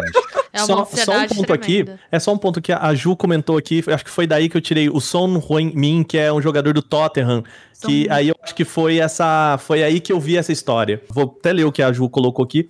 O Son conseguiu uma medalha pelo país nos Jogos Asiáticos, mas precisou cumprir três semanas no Corpo de Fuzileiros Navais esse ano. Caramba. E aí levantou essa questão de tipo que o cara tava também pra, pra meio que quase perder a carreira dele, porque ele tava quase sendo um desertor do, do exército lá, sabe? Cara, que Tem todo um isso. patriotismo muito forte, né? De, Sim. tipo, isso de você servir no exército, você mostrando o seu. É uma forma de demonstrar o patriotismo também. Então, Uhum, eles levam isso muito a sério lá.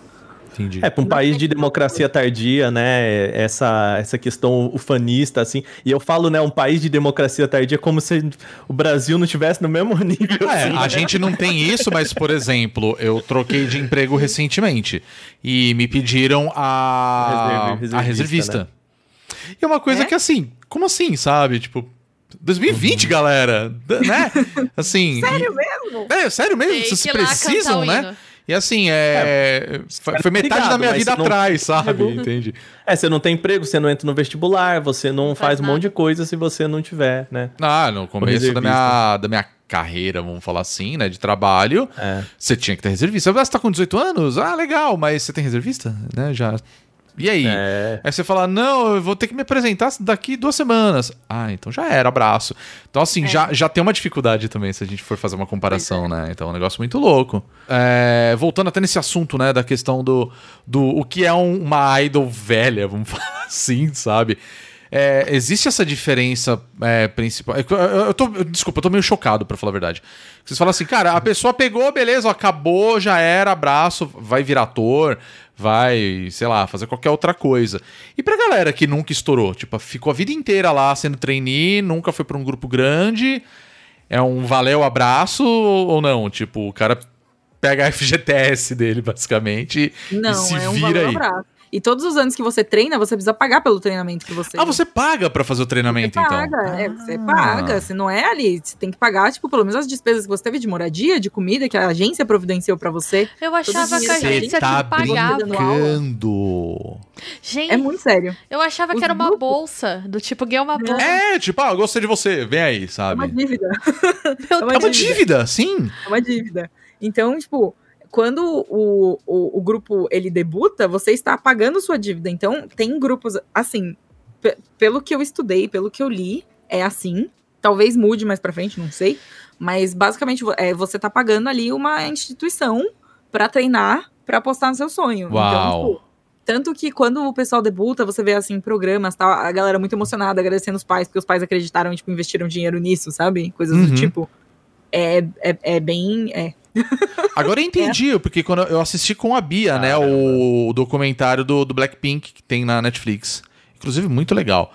Mas eu lembro que elas foram, né, é, foram apresentadas pra imprensa, né, Pra mostrar quem elas são e tudo mais. E elas estavam, assim, muito, muito tensas.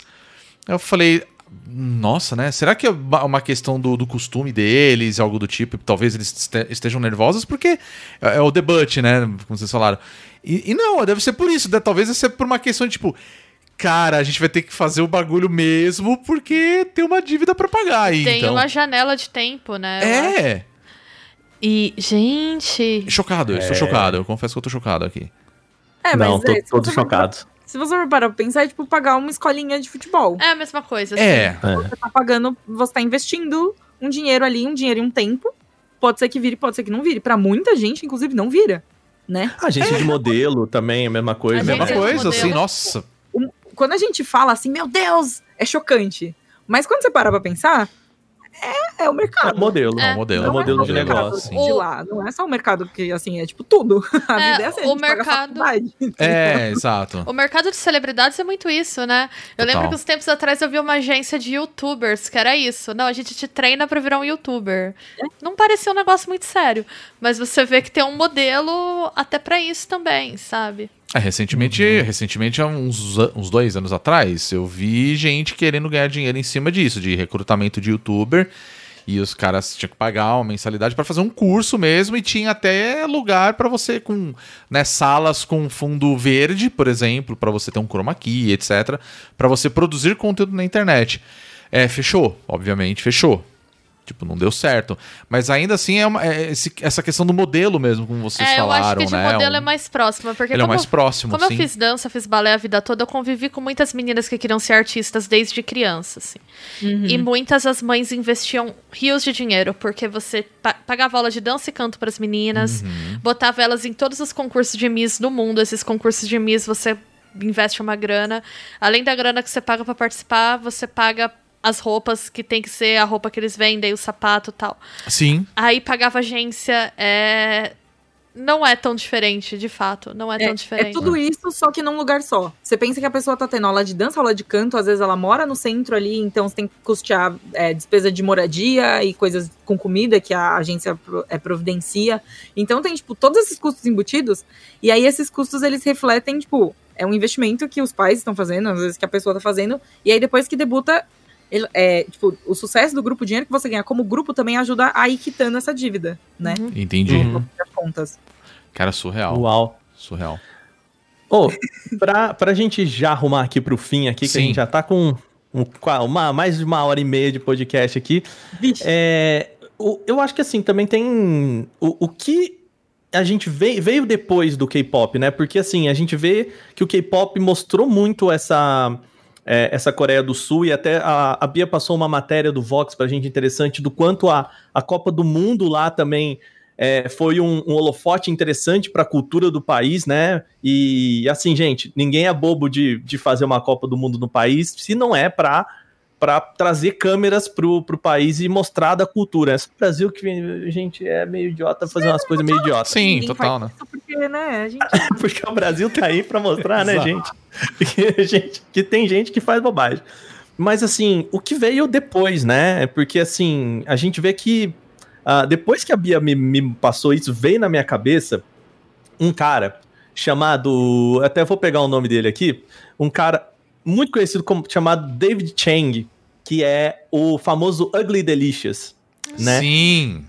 que ele é um, um dos, um dos chefes mais famosos coreanos, sul-coreanos, né?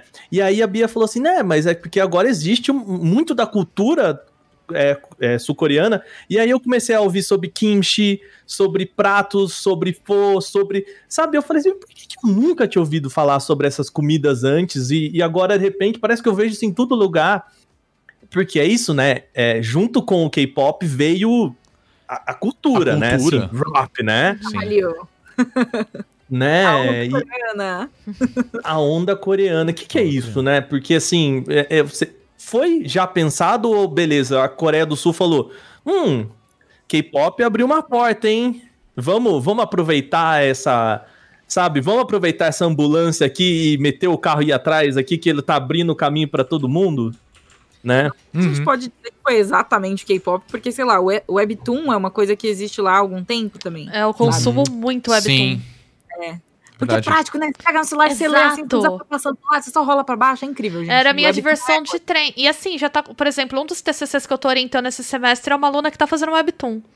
Ai, que incrível. Legal. Olha Também só. legal, inclusive. Legal. Então, é, já é um formato que tá influenciando autores fora. E ela me contou, eu vi uma palestra com uma ilustradora coreana num evento de design aqui em São Paulo, e aí eu fiquei inspirada a fazer webtoon. Então já virou um produto de exportação, assim, inclusive de influenciar autores de outros lugares, sabe? Então, eu, eu acho que não tem, não tem como a gente especificar que nem. É meio que assim, as coisas elas vão acontecendo e geralmente elas acontecem em grupo. Não sei se foi uma coisa mega planejada, mas não duvidaria também Uhum. se fosse. Uhum. Mas aproveitando né, é, o sucesso do K-pop, o jeito que ele explodiu, foi um jeito que todo mundo olhou assim, tipo, uou, a gente tá. O que que é isso? E aí, o seu nível de interesse. de- assim, varia, né? Você pode se interessar mais, ir atrás, e aí você descobre toda a cultura coreana, que é, tipo, um monte de coisa legal. Uhum. E aí você pode Hum. tipo, escutar ali um Psy e, tipo, Gangnam Style. Opa, Gangnam Style, acabou, é isso. Pois é. Uhum. Então, ah, mas as pessoas que se interessaram e vão mais atrás tem um monte de conteúdo. Um Pois monte é. de conteúdo. Pois Sério, é. eles produzem muita coisa legal. E é legal sair um pouco do eixo também, né? Assim, era, Sim. era bom se a gente saísse mais do eixo, visse umas culturas diferentes, visse umas coisas diferentes, porque a gente fica meio muito preso à cultura americana, né? A cultura dos Ah, Estados total. Unidos. Que é o que pinga aqui pra gente, no, no fim das contas. Sim. Mas isso Uhum. da comida é reflexo de, tipo, a partir do momento que, sei lá, você conhece uma coisa coreana. Tipo anime. O anime chegou aqui pra gente no Brasil antes, na década de 90. Mas, pô, Sim. você viu lá o Naruto comendo um lamen, batendo aquele pratão de lamen.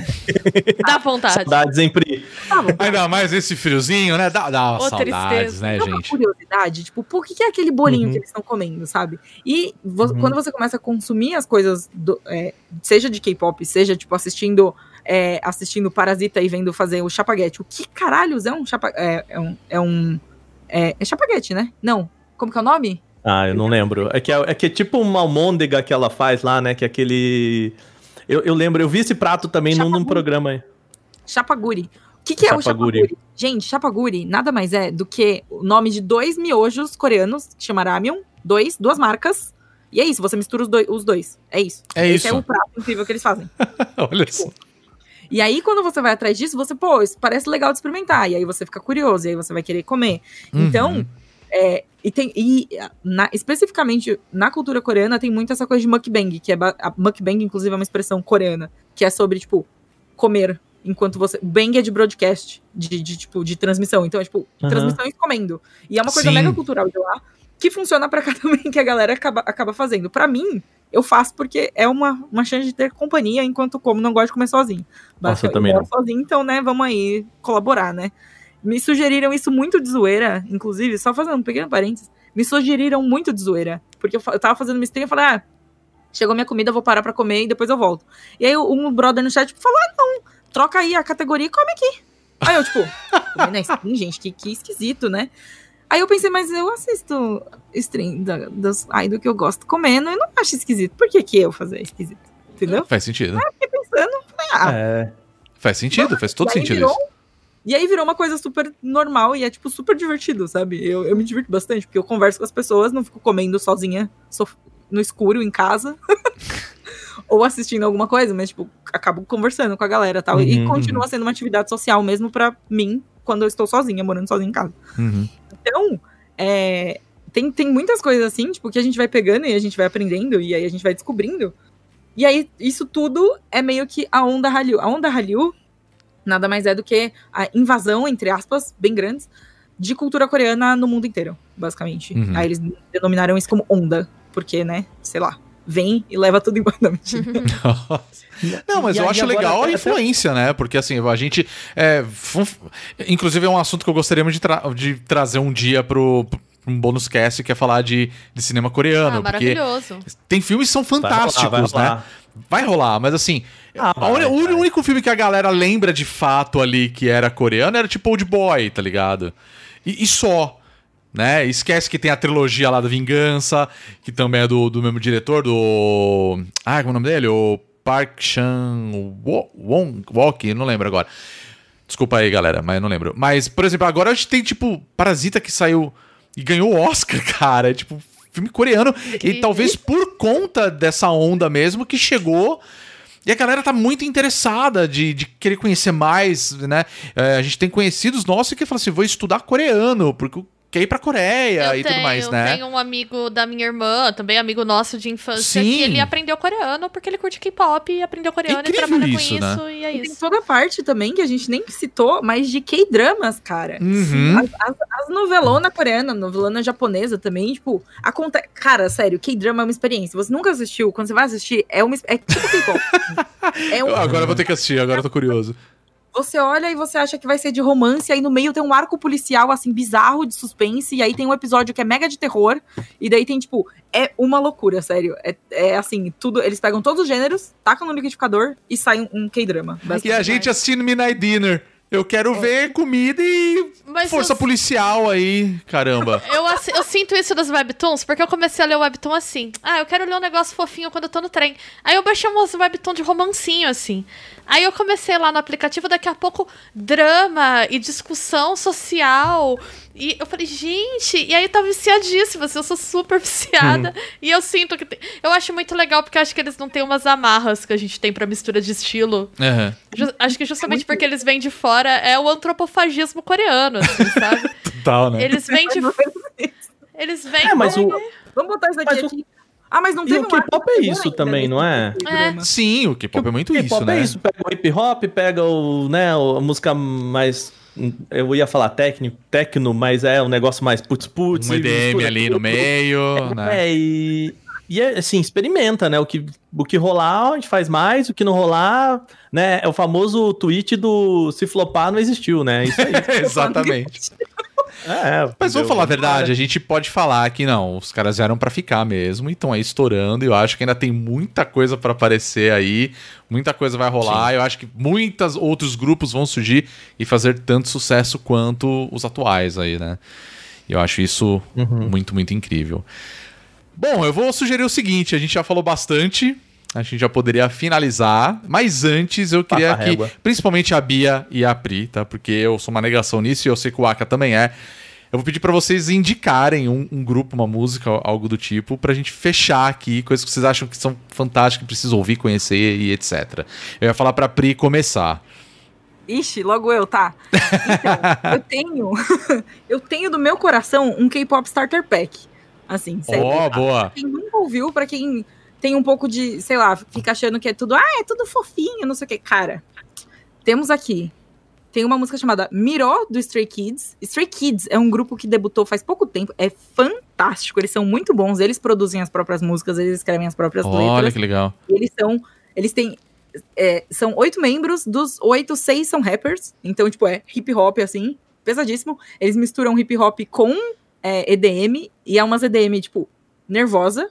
Então, é os batidão. É, é o uma- putz putz, tá, tá, Aka? Só pra te contextualizar, Putz, né, putz, seu é. idoso que falou tecno. Tá. É o EDM, é o EDM. Esse é EDM, tá, Aka? Só avisando. Eles são muito bons, eles misturam hip hop, enfim, é uma loucura. Eles são novinhos, eles são bonitos, o menino dança bem, é incrível. Essa música que eu falei é um chiclete. Toda vez que tem uma pessoa nova na minha live, eu mostro essa música, as pessoas vão super me zoar, porque eu sempre mostro essas três, assim, sempre mostro, tipo, duas com certeza e, tipo, a terceira às vezes varia. Tem uma, tem uma música chamada. Putz, qual? Tem um grupo, aí tem um grupo geral, que é um grupo de meninas, chamado Dreamcatcher. Dreamcatcher é um grupo feminino que elas fazem música que parece. tem um pezinho ali, tipo, no metal, de leve. Não chega a ser Olha. um baby mas é, tipo, é um pop misturado com guitarras pesadas. Enfim, é incrível. Dreamcatcher é fantástico. Tem é, Piri é boa, Deja Vu é boa. Um milhão de músicas delas são boas. Mas recomendo o grupo num todo. Se você assistir os clipes, você vai ver que tipo, é uma vibe completamente diferente do que você tá acostumado a ver, provavelmente. de Blackpink e BTS, principalmente, que são os grupos mais conhecidos por quem conhece menos, assim, tal. Então elas são muito boas e elas têm esse. Elas não são fofinhas, elas fazem o conceito meio gótico.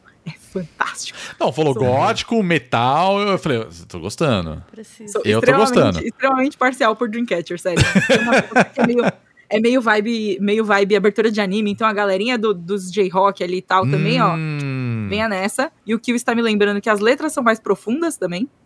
Então elas tratam de outras Hum. coisas, tipo romance, amor, blá blá blá. É bacana. E uma outra música que eu sempre recomendo, porque ela é muito épica, e ela é dessas todas, é a música menos conhecida, é uma música do Pentagon, chamada Basquiat. A história de Basquiat é que ela é. Ela, é, ela foi inspi- inspirada no Jean-Michel Basquiat, mesmo no, no artista. Olha. Uhum. E, tipo, livremente, né? Não foi assim, tipo, meu Deus, tá contando a história do cara. Mas tem a inspiração e tal. A música também é, foi composta por um dos membros, né? O Rui, que é o líder do grupo. E é uma música que fala sobre é, lutar. Sobre luta. E sobre Caramba. você, tipo, não desistir. Uau. E coisas Uau. do tipo, você realmente esperar o seu momento de brilhar. E que um dia o momento de brilhar vai chegar. E esse tipo de coisa. E é uma música épica. É uma música assim.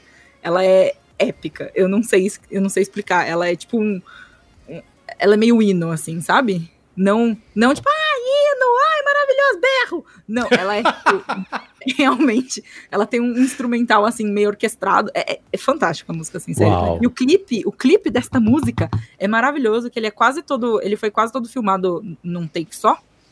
Porque eles fizeram essa música e fizeram uma apresentação para um programa específico, um survival, inclusive terrível survival, mas gostei de todas as apresentações de survival, né? Fazer o que eu assisti. E aí, esse survival, é, eles tiveram que fazer a apresentação meio que num take só, que era ao vivo. Então, eles gravaram o vídeo que é praticamente num take só também. É tipo, eles fazendo a coreografia e tal. Não tem, não tem beauty shot, não tem essas coisas. É mais, tipo, a coreografia, a apresentação. E é muito boa. A música é, tipo, Uau. muito boa. Basquiat. sabe? Que legal. Então, São todas músicas que são, assim, tipo, um pouco diferente do que você espera. Não sei.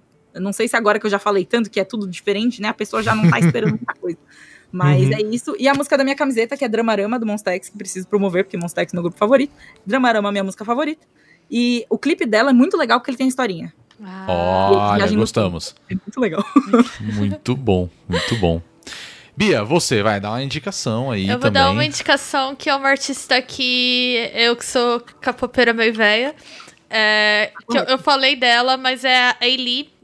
É A-I-L-E-E. A Ailey, ela cantava um R&B. E tem uma pegada assim, se tu curte Beyoncé, eu acho que você vai curtir a Ailey, assim. Olha Recomendo duas músicas dela, Don't Touch Me e You and I, que são as minhas preferidas, assim. Eu ouço muito até hoje, acho que o álbum é de 2014, 2015. É antigo, mas assim, eu ponho pra trabalhar e ouço até hoje e adoro. Né? Entre aspas, assim. Antigo. É, antigo. Pro pop, né? Mas, É nossa, sai muita coisa, né? sai muita coisa. Mas eu acho ela maravilhosa, assim. Então, é um dos meus amorzinhos K-pop que as pessoas não conhecem tanto. Vou dar uma Confesso que eu ouvi divulgada. muito pouco dela, inclusive. Precisava ouvir mais. É bem legal. Muito bem. bom. Você, Waka, recomenda aí um K-pop. Ah. É que você manja muito, cara. Eu sei que você é eu um vou grande. recomendar um, é um negócio assim, um pouco mais. é, eu, eu acho que a Pri e a Bia não conhecem. É um negócio mais ali do fundo, chama Psy. Tem uma música que chama Gangnam Style.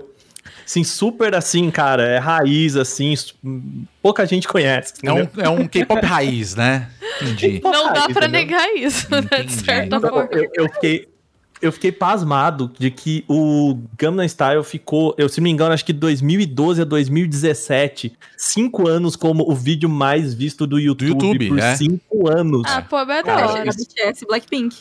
É. Pois é. Foda, foda, Pois foda, é. cara, foda. Eu vou É, recomendar bom. um grupo aí muito bom, chama KDA. As meninas são É. ótimas. Elas dançam pra caramba e soltam superpoderes. É incrível, vocês precisam ouvir. É, é bem legal. O Rodrigo é o maior fã de KDA que eu conheço. Eu acho muito, fofo. fã gente. de KDA. Maravilhoso. Jogo? Não jogo. Sei o nome das personagens?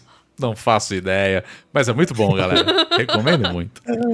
O, o- o Rodrigo é o cara que vai no Lula Palusa com a camiseta das bandas e não conhece uma música, sabe? É tipo isso. E ele é a pegada popstar, porque eu tava ouvindo More hoje e, eu e ele. Ai, essa música é boa, mas popstar. Não, é se eu- melhor. se eu- se de Falo, repente "Cara, eu tô- de todas. É, é bem isso. Eu, Sem querer, assim, eu abro. Eu tenho um costume muito, assim, comum de. Ah, vou ver uma música. Às vezes eu eu não sei o que eu quero ouvir, eu abro o YouTube. E aí ele tem um monte, ele cria playlists baseado em coisas que você assiste, ouve e tudo mais. E aí fala, vou ver. Então tocando, umas- de repente do nada entra Popstars do, do KJ. Aí não interessa o que eu tô fazendo, eu paro e eu fico vendo o clipe. Porque eu acho incrível aquele clipe. Tipo, a produção artística daquele negócio é maravilhoso demais. E eu, eu confesso que eu não vejo nem pela música, é, é pelo clipe. Aquilo é incrível. Eu adoro animação em geral, né? Então, puta, eu vejo aquilo lá e eu fico fascinado. É maravilhoso. Rodrigo Grande, que Que popeiro, diezeiro. que desejo, que desejo. É isso. Ele é Blade, o nome do fandom do Ah, é Blade. Blade? É olha, não, Blade, olha, tem, não sabia. Tem nomes, né? É verdade, eu não sabia nome. que Tem isso nome, tinha. tem Light Stick, gente. Isso aí, mas isso aí é outro programa já. a gente vai. Fandom deixa Wars. pro futuro. Fandom, The Fandom Wars. A gente vai gravar um dia. Bom, Pois é, pessoal, muito bom. falamos bastante, né? Eu, eu vou falar pra você, foi um podcast sensacional de bater esse papo Sensacional. aqui. Ah, eu. Eu espero conhecer mais também de, de K-pop, confesso, porque é uma coisa que tá muito aí na cultura. A gente tá falando de jogo de videogame que tá usando a estética e etc. Enfim, né? Tem muita coisa pra falar. Mas a gente quer saber de vocês que estão ouvindo ou assistindo a nossa live, o que, que vocês têm pra falar de K-pop. Que conhecimento nunca é demais. E você sabe encontrar onde encontrar a gente? Temos o nosso site, bonusstage.com.br, e temos as redes sociais também, que é onde a gente está mais ativo, né? Igual a galera aí do, do fandom, né? Bia, qual que é o nosso, nosso Twitter do Bônus Stage? O nosso Twitter é o Bônus Stage BR. Muito bem. Waka, qual que é o nosso nossa Twitch, né? Caso as pessoas não estejam assistindo, né? Está ouvindo a gente. Exatamente no mesmo do Twitter, que é Stage BR também. Lembrando também que nós estamos fazendo as nossas lives, né? Aqui na Twitch. Geralmente de segunda, terça, quarta. São os dias principais que a gente tá- vem fazendo aí recentemente, né? A E Bia agora sábado as gravações. Ah, é, agora também, né? sábado as gravações, né? Então a agenda tá mais ou menos. A Bia faz a live na, na segunda às nove e meia da noite. O Aka tá fazendo as terças, a partir das oito, né? E eu tô meio que Isso. trocando meu horário, tá, galera? Então desculpa aí, mas mais ou menos entre oito e nove horas eu tô indo na quarta-feira. E estamos tentando pegar o restante da semana aí na quinta e na sexta-feira, dependendo do que tem aí. E, claro, no sábado, a gravação do, do bônus cast. Hoje que a gente fez um pouquinho mais tarde. Pri, muito bom. obrigado pela companhia, pelos você ter aceitado o demais. convite. Foi demais, Muito obrigado por todo esse conhecimento absurdo de K-pop que, olha, a gente escolheu uma pessoa certa pra falar desse assunto Super aqui com a básico. gente. Ainda falei horrores, roubei horrores o, o tempo. de- Ah, Ah, não, imagina! não é isso você não. é a convidada de honra. Exatamente, convidado aqui é. faz o que quiser. Pri, E aí enfim. já deixo, já deixo o convite aqui pra Pri também, que a Hum. gente provavelmente vai falar sobre, né, sobre cinema coreano e tudo Sim. mais, que eu sei que a Pri também gosta muito, e já fica o convite aí pra voltar. É. Os drama, ó, aqui, ó. É, é o que a gente sempre fala, tipo, já, já sabe o endereço, tá aqui a chave de casa. É só chegar, entendeu? gente. Só me convidar que venho, se, se dominar o assunto, se conseguir falar sobre o assunto, estarei aqui, com certeza. Muito bem, fantástico. Pri, mais uma vez, muito obrigado por ter participado. E eu vou pedir pra você deixar novamente é, onde encontrar você nas redes, no, no seu trabalho também. Enfim, pra galera te acompanhar na nas internets. Nas internets, nas internets conhecida como Priganico, P-R-I-G-A-N-K-O, é no Twitter, no Instagram, é, na Twitch é um pouco diferente, que é Gripanico, que são as iniciais invertidas, né? É do, o G do, do Ganico e o P do, do Pri, aí, porque não sei, a gente já teve essa discussão no começo do episódio, e realmente não sei, apenas aconteceu. É, eu trabalho no Jovem Nerd de segunda a sexta, estamos aí, às vezes de sábado, fazendo plantão. Então, Que beleza. Gravando podcast, por isso que estamos aqui gravando tarde da noite. E eu estou fazendo lives na Twitch todo final de semana, ou quase isso, mas eu aviso no Twitter, então é importante seguir lá o Twitter. É, quase todo final de semana, conversando com a galera, jogando videogames, ou vendo clipes de K-pop. E falando sobre, apresentando K-pop às pessoas. Se você tem um amigo resistente aí, ó, pode colar na live. Se você quer conhecer mais os lançamentos atuais, pode colar na live. Se você quer discutir sobre assuntos, pode colar na live. E se quiser bater um pratão aí pra gente bater um papo enquanto tá comendo também, entra. Se você tá, de repente, a Pri tá comendo também. Vai saber. Se você tá precisando de companhia pro almoço, pode Aí, ó. live. Eu também tô almoçando, geralmente. Demais. Ah, muito bom. Gosto assim, evangelizadora. É isso aí. Muito fantástico isso, fantástico. Enfim, é, é isso. Antes de finalizar, só queria agradecer a todo mundo que passou aqui na live e comentou bastante. Quero agradecer demais a participação de vocês. Eu queria mandar um abraço especial para a galera que se começou a seguir a gente aqui na Twitch, né? Então temos o Luiz F, o 23bis, o Yudzi e o Kyo Ishikawa 90, o Gonzalez Abravanel, o Zelstan e a Alines. Muito obrigado pelo follow. E agora, apareceu agora, Olha a aí. Caneio 1 apareceu também. Muito obrigado. Muito obrigado pelo follow. Rodrigo, só lembrando o pessoal de duas coisas aqui Sim. pra gente terminar, que eu acho que você ia puxar, que é Talvez. a gente tem a nossa campanha de financiamento Sim. coletivo, já que ó, Retcon. Plau. É, nossa campanha de financiamento coletivo lá no apoia.se barra bônus stage, que é, bom, a nossa campanha que faz tudo isso acontecer, financiar o projeto para ajudar a gente a fazer mais coisas. E se você tá aqui na live e você é assinante do Amazon Prime, lembre-se que você tem um Prime para dar para um canal e se você puder deixar aqui pra gente, a gente sempre agradece. É, então você que tá ouvindo aí também, vai lá no Twitch, vem acompanhar a gente que vocês vão ter esse calorzinho gostoso do chat aqui, muita gente comentando, muita coisa legal. Então fica o convite aí também. Com certeza. É isso. Era, não, era justamente isso que eu ia puxar. Você É. foi na frente. É isso Pois aí. É business. É isso aí. Ataque de oportunidade, Tem mais um. sempre brinca. Tem mais um, tem mais. Acabou de ter mais um seguidor aqui. Seguidora também. Me pode chama ser. Escobar, muito É o obrigado. Pablo. É o Pablo. Pablo. Exatamente. Aí, demais, muito bom. Enfim, pessoal, a gente vai ficando por aqui. A gente se vê no próximo episódio aqui no Bônus Cast, independente se for na Twitch ou no seu programa favorito de podcasts. Nós somos o Bônus Stage e a gente se vê semana que vem. Um beijão imenso pra todos vocês. Tchau! sexy lady. Op, op, op. Open Gangnam Style.